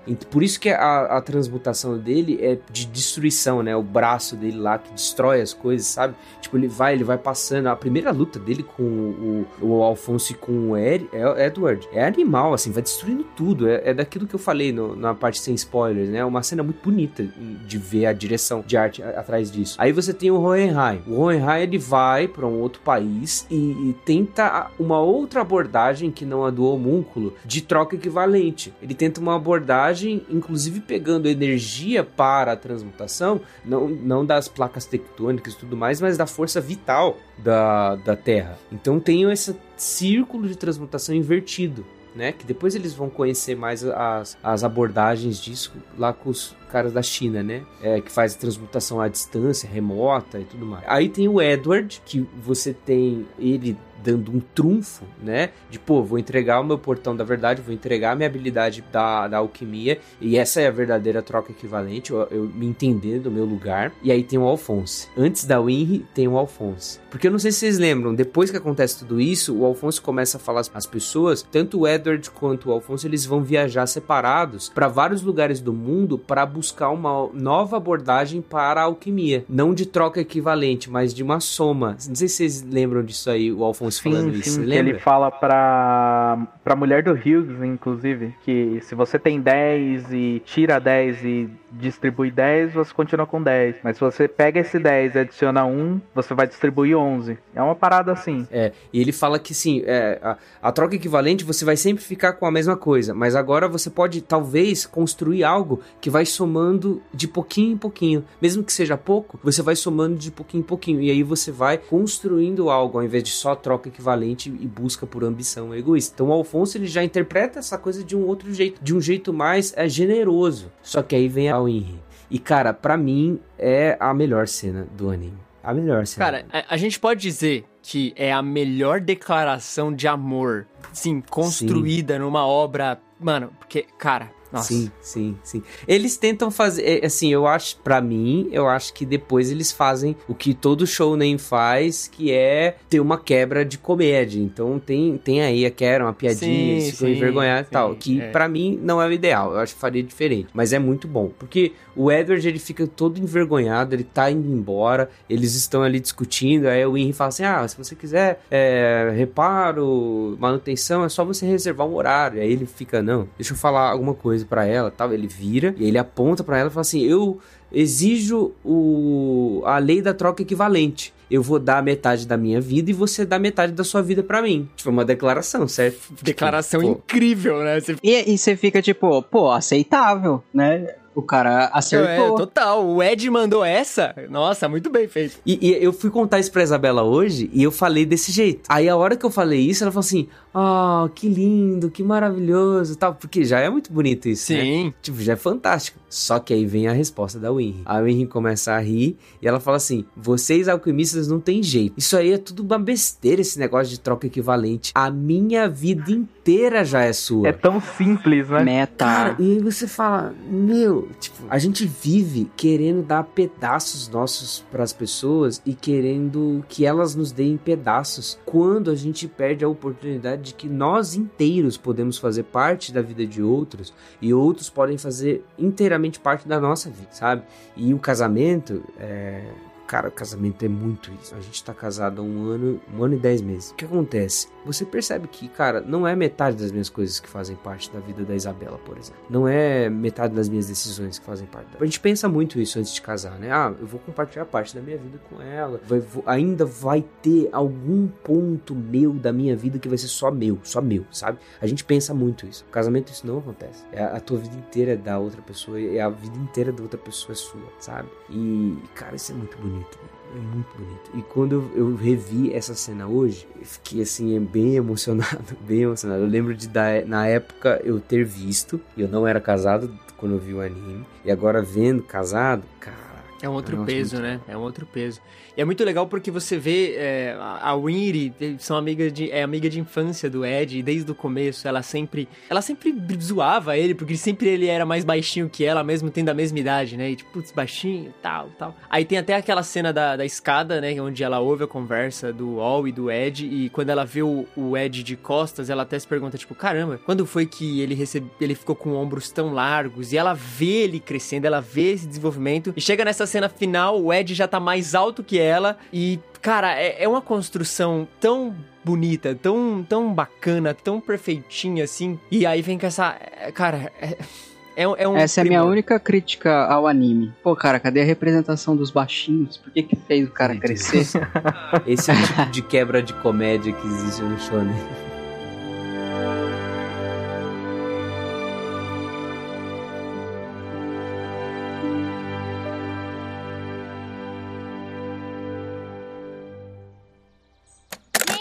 Passar óleo todos os dias. Tá, Cheque se os parafusos estão bem apertados. tá, Ah, e não se esqueça de secar bem depois do banho. tá. Ed, você tá me ouvindo? Tô. Ah, o trem chegou.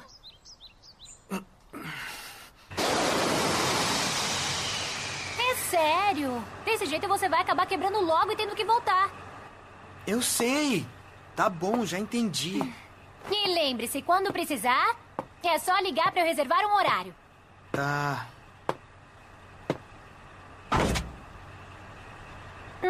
Reservar.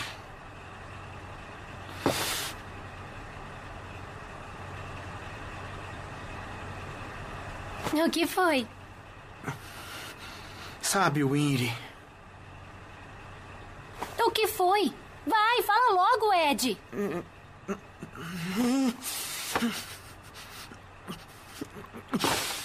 É uma troca equivalente! Hã? Eu te dou metade da minha vida, por isso quero metade da sua!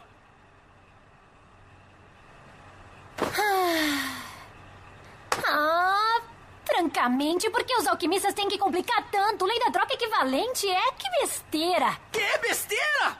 É, besteira sim. Por que metade? Pode ficar com tudo. Ah. Ah, esquece o que eu disse, tudo não. 90% não. 80% eu acho que dá. Então é 85 que eu posso te dar. Ah, qual é a graça? Ed! Não, desculpa, foi mal. Ed! Você é mesmo incrível, Winry. Consegue derrubar facilmente a lei da troca equivalente.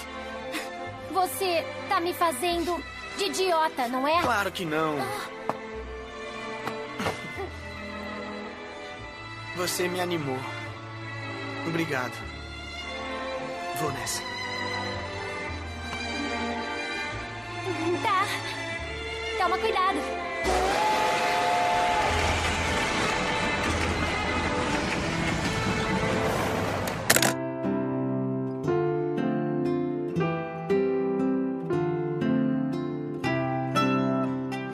Então, Gui, você que é estudado, tem alguma diferença entre pericorese e um é tudo e tudo é um? Uma das coisas que Pericorese explica é o conceito da trindade cristã, né? A trindade cristã é explicada uma, de um jeito por essa palavra, que significa em, em termos assim mais simples, habitação mútua, quando algo habita uma outra coisa e essa outra coisa habita essa coisa. Então, é, a existência inteira, a substância inteira, ela é partilhada. Então, o casamento é uma pericorese, porque a, a minha vida inteira é da Isabela e aí a vida da Isabela inteira é minha. E nós influenciamos um ao outro e tudo que eu faço tem é, reverberação, ecoa na vida dela e tudo que ela faz ecoa nisso. Nós estamos esperando uma filha. A relação minha com a minha filha é uma relação pericorética, assim. Então tem um, um quê de, de trindade, inclusive, ali. Porque há muito de mim dentro da minha filha. Não, não só meus genes, não só a parte de, de biologia e tudo mais, mas conforme ela for crescendo, ela vai pegar muitos, talvez, gostos que eu tiver. Ela vai pegar trejeitos que eu tiver pela nossa convivência. E, ao mesmo tempo, muito da própria Catarina, que tá lá no ventre da Isabela, vai fazer parte da minha vida e vai me alterar. Isso é habitação mútua. A nossa vida com amigos, por exemplo, nós aqui em quatro conversando num, num podcast, depois dessa conversa, existirá um pouco de cada um de vocês em mim e um pouco de mim em cada um de vocês. Isso é pericorese. Não é troca equivalente. Eu não dei algo que eu não vou voltar a ter. Eu dei algo que eu vou voltar a ter, mas só que com mais e, e com é, completude sabe? E com plenitude de, de, de existência. Não é, não é algo que vai se perder, mas também não é algo que, que, que vai deixar de existir comigo. Vai sempre fazer parte de mim, mas ao mesmo tempo vai se multiplicar. Talvez isso é o que o Alphonse quer no final, e é isso que a Winry mata no final. Fala assim, cara, você tá. o- Os alquimistas complicam demais as coisas. Vocês- Vocês querem só ficar falando. Porque pensa assim: o anime inteiro é, é, é uma longa complicação de alquimistas. O anime inteiro são os alquimistas complicando a vida, matando um monte de gente, é, procurando ambições, procurando cada vez ter mais poder e tudo mais. E a Winry simplifica tudo com uma frase: a minha vida inteira já é sua, sabe? E aí esse é o trunfo da pericorese, o trunfo de quem percebe que habita mutuamente em outro, sabe? Cara, muito bom. Eu já estou impactado. Já tem muito do Gui em mim agora. Tomara que tenha passado um pouco do Corinthians. Cara, eu sou Nossa, corintiano. perdi essa parte, então. Deixa quieto, velho.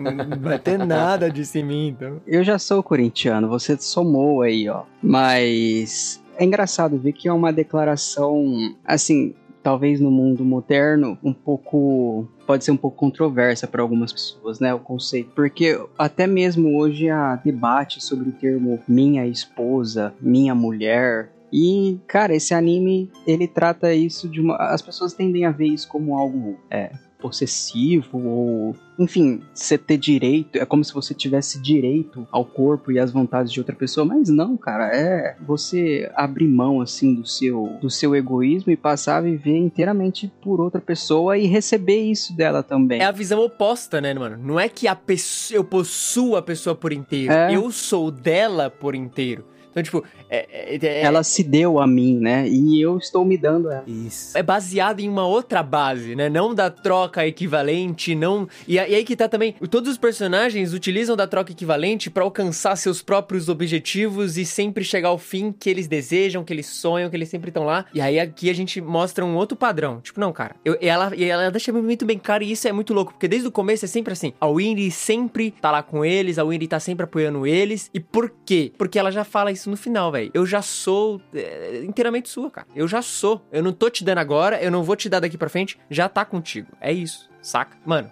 Winry, 10 de 10, melhor personagem.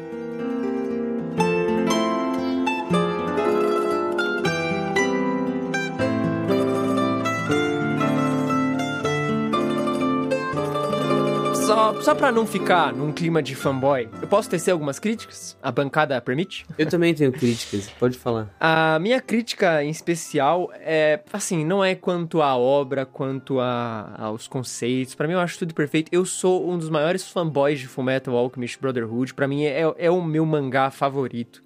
Por enquanto que o One Piece ainda não acabou, claro. Mas, enfim, não, não preciso fazer essa Você pode ser favorito se acabou o mangá? Ou, É porque o final pode ser ruim de One Piece, né? Então como que eu vou dizer que é realmente o Antigamente a gente falava que Attack on Titan era o mangá favorito. Pergunta É, agora. Aí, aí, olha aí, cadê? Vê esse final Aí de Attack veio on o Titan. último arco. É, veio aquelas, aqueles três últimos capítulos Ai, enfim, deixa, deixa pra quando a gente for falar de Attack on Titan na Deixa quieto. Mas, cara, eu não sei. Eu sinto que a última luta contra o pai, eu, eu, eu me. Tipo, tem umas falhas ali que eu fico um pouco incomodadinho. Tipo, tira a, a perfeição plena deste anime, sabe? Eu, eu fico Pô, aquele monte de bicho lá, aquele monte de bicho lá, de um olho só. Que, pra que Ah, que os- precisava daquilo? Ah, aquilo é bem É, desnecessário parece um mesmo. zumbi, né? Aquele exército imortal. Mas tudo bem, até aquilo eu relevo. Mas pra mim o ponto é tipo aquela última luta do Ed com. Porque ali pra mim só pareceu assim, puro protagonismo. Até agora, o que a gente não teve de protagonismo, o Ed não era esse- o típico protagonista que ia resolver as coisas pela sua. Agora que a gente tem. Fica todo mundo, um exército, Roy Mustang, Hawkeye, é, é, Armstrong, todo o mundo em volta olhando Ed matar o cara. Cara, o Alphonse. Ai, mano, é a história dele, O Alphonse velho. não precisaria ter entregue a sua própria alma pra acabar com o, o, o pai. Porque era só todo. Porque o pai já tava ali perdendo as suas forças, era só todo mundo se unir pra destruir aquele desgraçado, tá ligado? Era só isso. Mas beleza, eu entendo o impacto de cena da Mal lá fazendo a transmutação dela à distância, com o Al deitado no chão, o, o, o Ed sem o braço, e aí então transmutando o novo braço pra ele retornando o braço. Entendo, a cena é impactante pra caramba, é muito legal, eu fico empolgadaço. Ele volta com o braço meio magrelinho, né? Porque ele nunca exercitou ele, com a unha grande. É, é da hora. Mas assim, me tira um pouco. É, Achei desnecessário. Beleza, ele é o protagonista, mas até então ele, tipo, ele era um protagonista diferente. E aí, no último momento, fica um protagonismo ali dele acabando com tudo, resolvendo tudo. Falei, putz. Ah, cara, eu não vi assim, não, não. tudo bem. É só é uma chatice minha. E mais uma, ainda sobre o final. O final é meio novelão, né? Vocês ficaram com essa impressão? Ah, cara, o final foi bem fechamento de arco, né? De cada É, personagem. cara. Não, Só isso. E é quase catártico assim, cara. Não, ó, eu só tô Cê- fazendo realmente o papel do chato, assim, pra gente ter alguma Tá, coisa pra sem criticar, dúvida. tá? Entenda que eu amo, tô concordando tudo com o que vocês estão falando, mas é, é, só tô extremando uma opinião que surgiu no meu coração. Mas assim, o final, o Havok que tinha ficado aleijado, aí ele recupera as pernas de volta. Tipo, pô, mano, deixa o cara aleijado, deixa... É realidade, cacete. Até agora, personagens que morriam e que sofriam não tinham como voltar. Agora tem. Agora o Havok volta a andar. Aí todo mundo casa perfeitinho, todo mundo consegue as suas coisas tudo perfeitinho, tudo encaixa perfeitamente no seu lugar. Eu entendo, fechamento de arco, final do negócio. Olha, beleza. disso tudo, o que mais me incomoda é o Mustang voltar a enxergar. Eu acho que ele Eu, devia eu ter continuado acharia que ele cego. deveria ter ficado cego também. Nossa, eu acharia incrível o líder de uma nação que permaneceu cego, mas que ainda era o que melhor via o futuro da nação. Nossa, eu acharia. Não, todo, toda a parte dele perder a visão já é muito foda, porque, Uhum, tipo, ele perde a uhum. visão porque ele enxergava demais o futuro. É. Enfim, eu achei o final meio novelão. Alguns aspectos. Mas cara, eu adoro o final. achei. eu adoro o final. É o novelão que eu precisava pra esse final. Porque, pô, cara, você vai passar o anime inteiro vendo. é, você quer ver um happy ending, né? E se fosse pra terminar ruim também, ela ia ter que fazer um, um Metal Alchemist Puden aí, porque os fãs não iam permitir. Aí você sempre tem que ficar estendendo, tipo, putz, mas o que aconteceu com aquele personagem que acabou daquele jeito? Por isso que eu acho que ela já entregou a porta do, do Ed. Falou, gente, ele vai entregar a porta. Não tem mais como voltar, ele não vai ser mais alquimista. É isso aí, acabou aqui, velho. Não vai Então. ter episódios depois, mangá. de- Não, é aqui acaba. E eu achei isso bom. Apesar de que eu gostaria de ver um. Não, não, não, não mexe. não, não, não mexe, um, um revival, mas tipo assim, talvez um one shot, sabe? Igual fizeram um one shot do Ace, conta um pouquinho da história do Ace com os piratas da espada lá. É um, uma Mas edição. você sente um vazio? Tipo, você sente que precisa?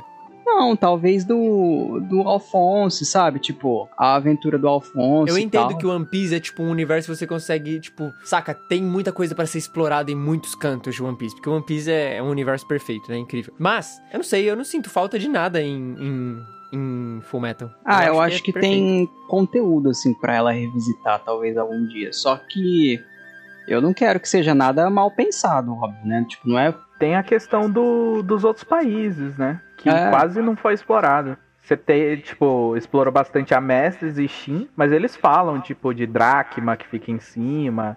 Tem um deserto pro lado. É, tanto que termina com o Ed indo pro, pro oeste e o Alfonso indo pro, pro leste, né? Que inclusive é um paralelo com o pai dele e o, e o homúnculo, Ou é né? muito genial isso, né, mano? Nossa, que quando eles chegam lá pra, pra ouvir, quando chegam os chinesinhos de Xing lá, eles dizem que a alquimia deles veio por um homem de cabelos dourados e por isso que eles consideram o homem perfeito o homem é, de ouro e tal. E aí você depois descobre que esse homem era o Hohenheim. Nossa, é muito da hora. Mas então, Gui, fala aí, qual que é a sua crítica, mano? Cara, eu tenho duas agora, vocês falando assim, eu lembro de, de uma coisa.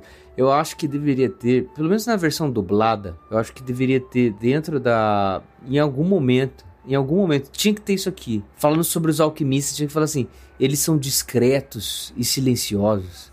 Eles moram bem longe dos homens, escolhem com carinho a hora e o tempo do seu precioso trabalho. São pacientes, assíduos, perseverantes, executam segundo as regras herméticas desde a trituração, a fixação, a destilação e a coagulação.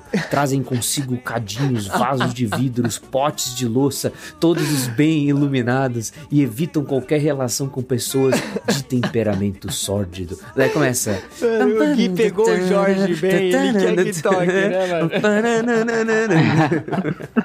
Os alquimistas estão chegando. Já pensou? O defeito é isso. Porque qual que é o defeito de Fumeto? É na versão BR não ter o Jorge Ben. Os alquimistas estão chegando. Estão chegando os alquimistas. Os alquimistas estão chegando. É, cara. Mas tem outra, outro bom, outra coisa muito ruim que todas as coisas que não tiverem isso são defeituosas a partir dessa semana que Olha aí. começa a decisão na minha vida. Ah, eu já sei o que, que é. Não tem nem Viagem no Tempo, nem a Rachel McAdams. Olha, Pois é. a versão de 2003 tem viagem no tempo. Olha aí! Ah, ali, ó. Ah, Então eu preciso dar uma chance pra Eita, essa Agora versão. já... O Gui já Não, achou explica aí, Gui, porque o, o, Felipe favorito. também, os ouvintes não sabem, não sabem. Tem a, tem a tríade, tríade da perfeição, que ela se desenvolve da seguinte maneira: como um filme ou qualquer produção cultural se, se, se torna boa. Tríade da perfeição. Que eu cheguei nos meus 30 e poucos anos de vida a essa conclusão. Hans Zimmer fazer a trilha sonora, então já é um ponto. Ter viagem no tempo, outro ponto. E ter a Rachel McAdams. Porque o filme que tem Viagem no Tempo e a Rachel McAdams sempre são bons. Filmes que tem Hans Zimmer com trilha sempre são bons. Qual a falha do Interestelar? Tem Viagem no Tempo, tem Hans Zimmer, mas não tem Rachel McAdams. Eu tô vendo um fã de questão do tempo aqui, é isso? É, isso, exatamente. Mas aí tem a carta virada pra baixo, né, Gui? Que anula tudo. Exatamente. O Woody Allen. O Woody Allen é uma carta que anula. Tem, tem algumas cartas que anulam. O Woody Allen é uma delas. Owen Wilson, dependendo do filme, é uma delas. E tem uma outra carta virada que a gente descobriu que tem um filme que chama Euro, Euro, Eurovision, alguma coisa assim, que é com a Rachel McAdams também. Só que aí tem uma carta virada que é ruim também, que é o Will Ferrell.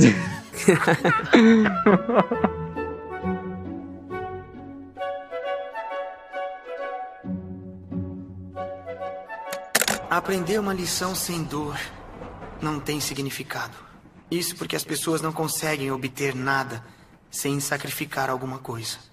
Mas, quando elas superam as dificuldades e conseguem o que quer, as pessoas conquistam um coração forte que não perde pra nada. É, um coração forte como o aço. É isso, chegamos ao fim de mais um episódio do Contemporama. Não se esqueça de seguir no Spotify e assinar na Apple Podcasts, porque isso nos ajuda muito. Se você quiser mandar um e-mail, conversar com a gente, as informações para contato estão aqui na descrição do episódio, então dá uma checada lá. Novamente, um salve para o Clube Contemporama, o nosso grupo no Telegram. A galera tá muito empolgada lá e a gente agradece muito toda a interação que a gente tá tendo com você. Fique atento na rede social oficial do Contemporama no Twitter para quando a gente for abrir mais vagas pro grupo. O Contemporâneo é um podcast semanal e por isso nós nos vemos na semana que vem. Então até breve.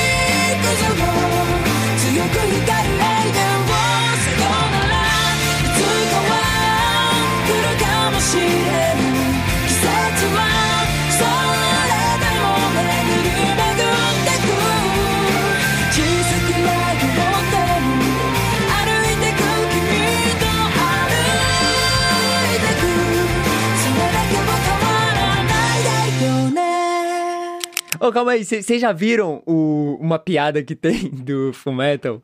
Que é. Porque o Scar não sabe o seu verdadeiro nome e nem o. O Bradley. O Bradley não sabe o o nome dele também. E aí eles estão lutando e tal. E aí tem uma piada no Japão, que é uma, uma lenda antiga, assim. É tipo uma história de comédia e tal. E uma das piadas da história é que os nomes do personagem são gigantes. Aí fizeram meio que um edit. E é um dos nomes que eu decorei. Tipo, o nome deles é gigante, né? É, tipo, fizeram uma piadinha, assim, um, um, fã, uma piadinha. E aí, tipo, aparece o Scar falando assim: o meu verdadeiro nome é. Aí o nome do cara é tipo: Jugemu, Jugemu, Goko no Surikeri, Kaijari Suigyo no Suigyo Matsu, Umurai Matsu, Furai Matsu, Kunderu Tokoro ni Sumu Tokoro, Yaburakoji no Burakoji, Paipo, Paipo, Paipo no Shuringan, Shuringan no Gurindai, Gurindai no Pompokopi no Pompokona no Chokyumei no Chosuke. Aí o, o Bradley olha e fala: Ah, que coincidência, porque o meu nome também é Jugemu, Jugemu, Goko no Surikeri.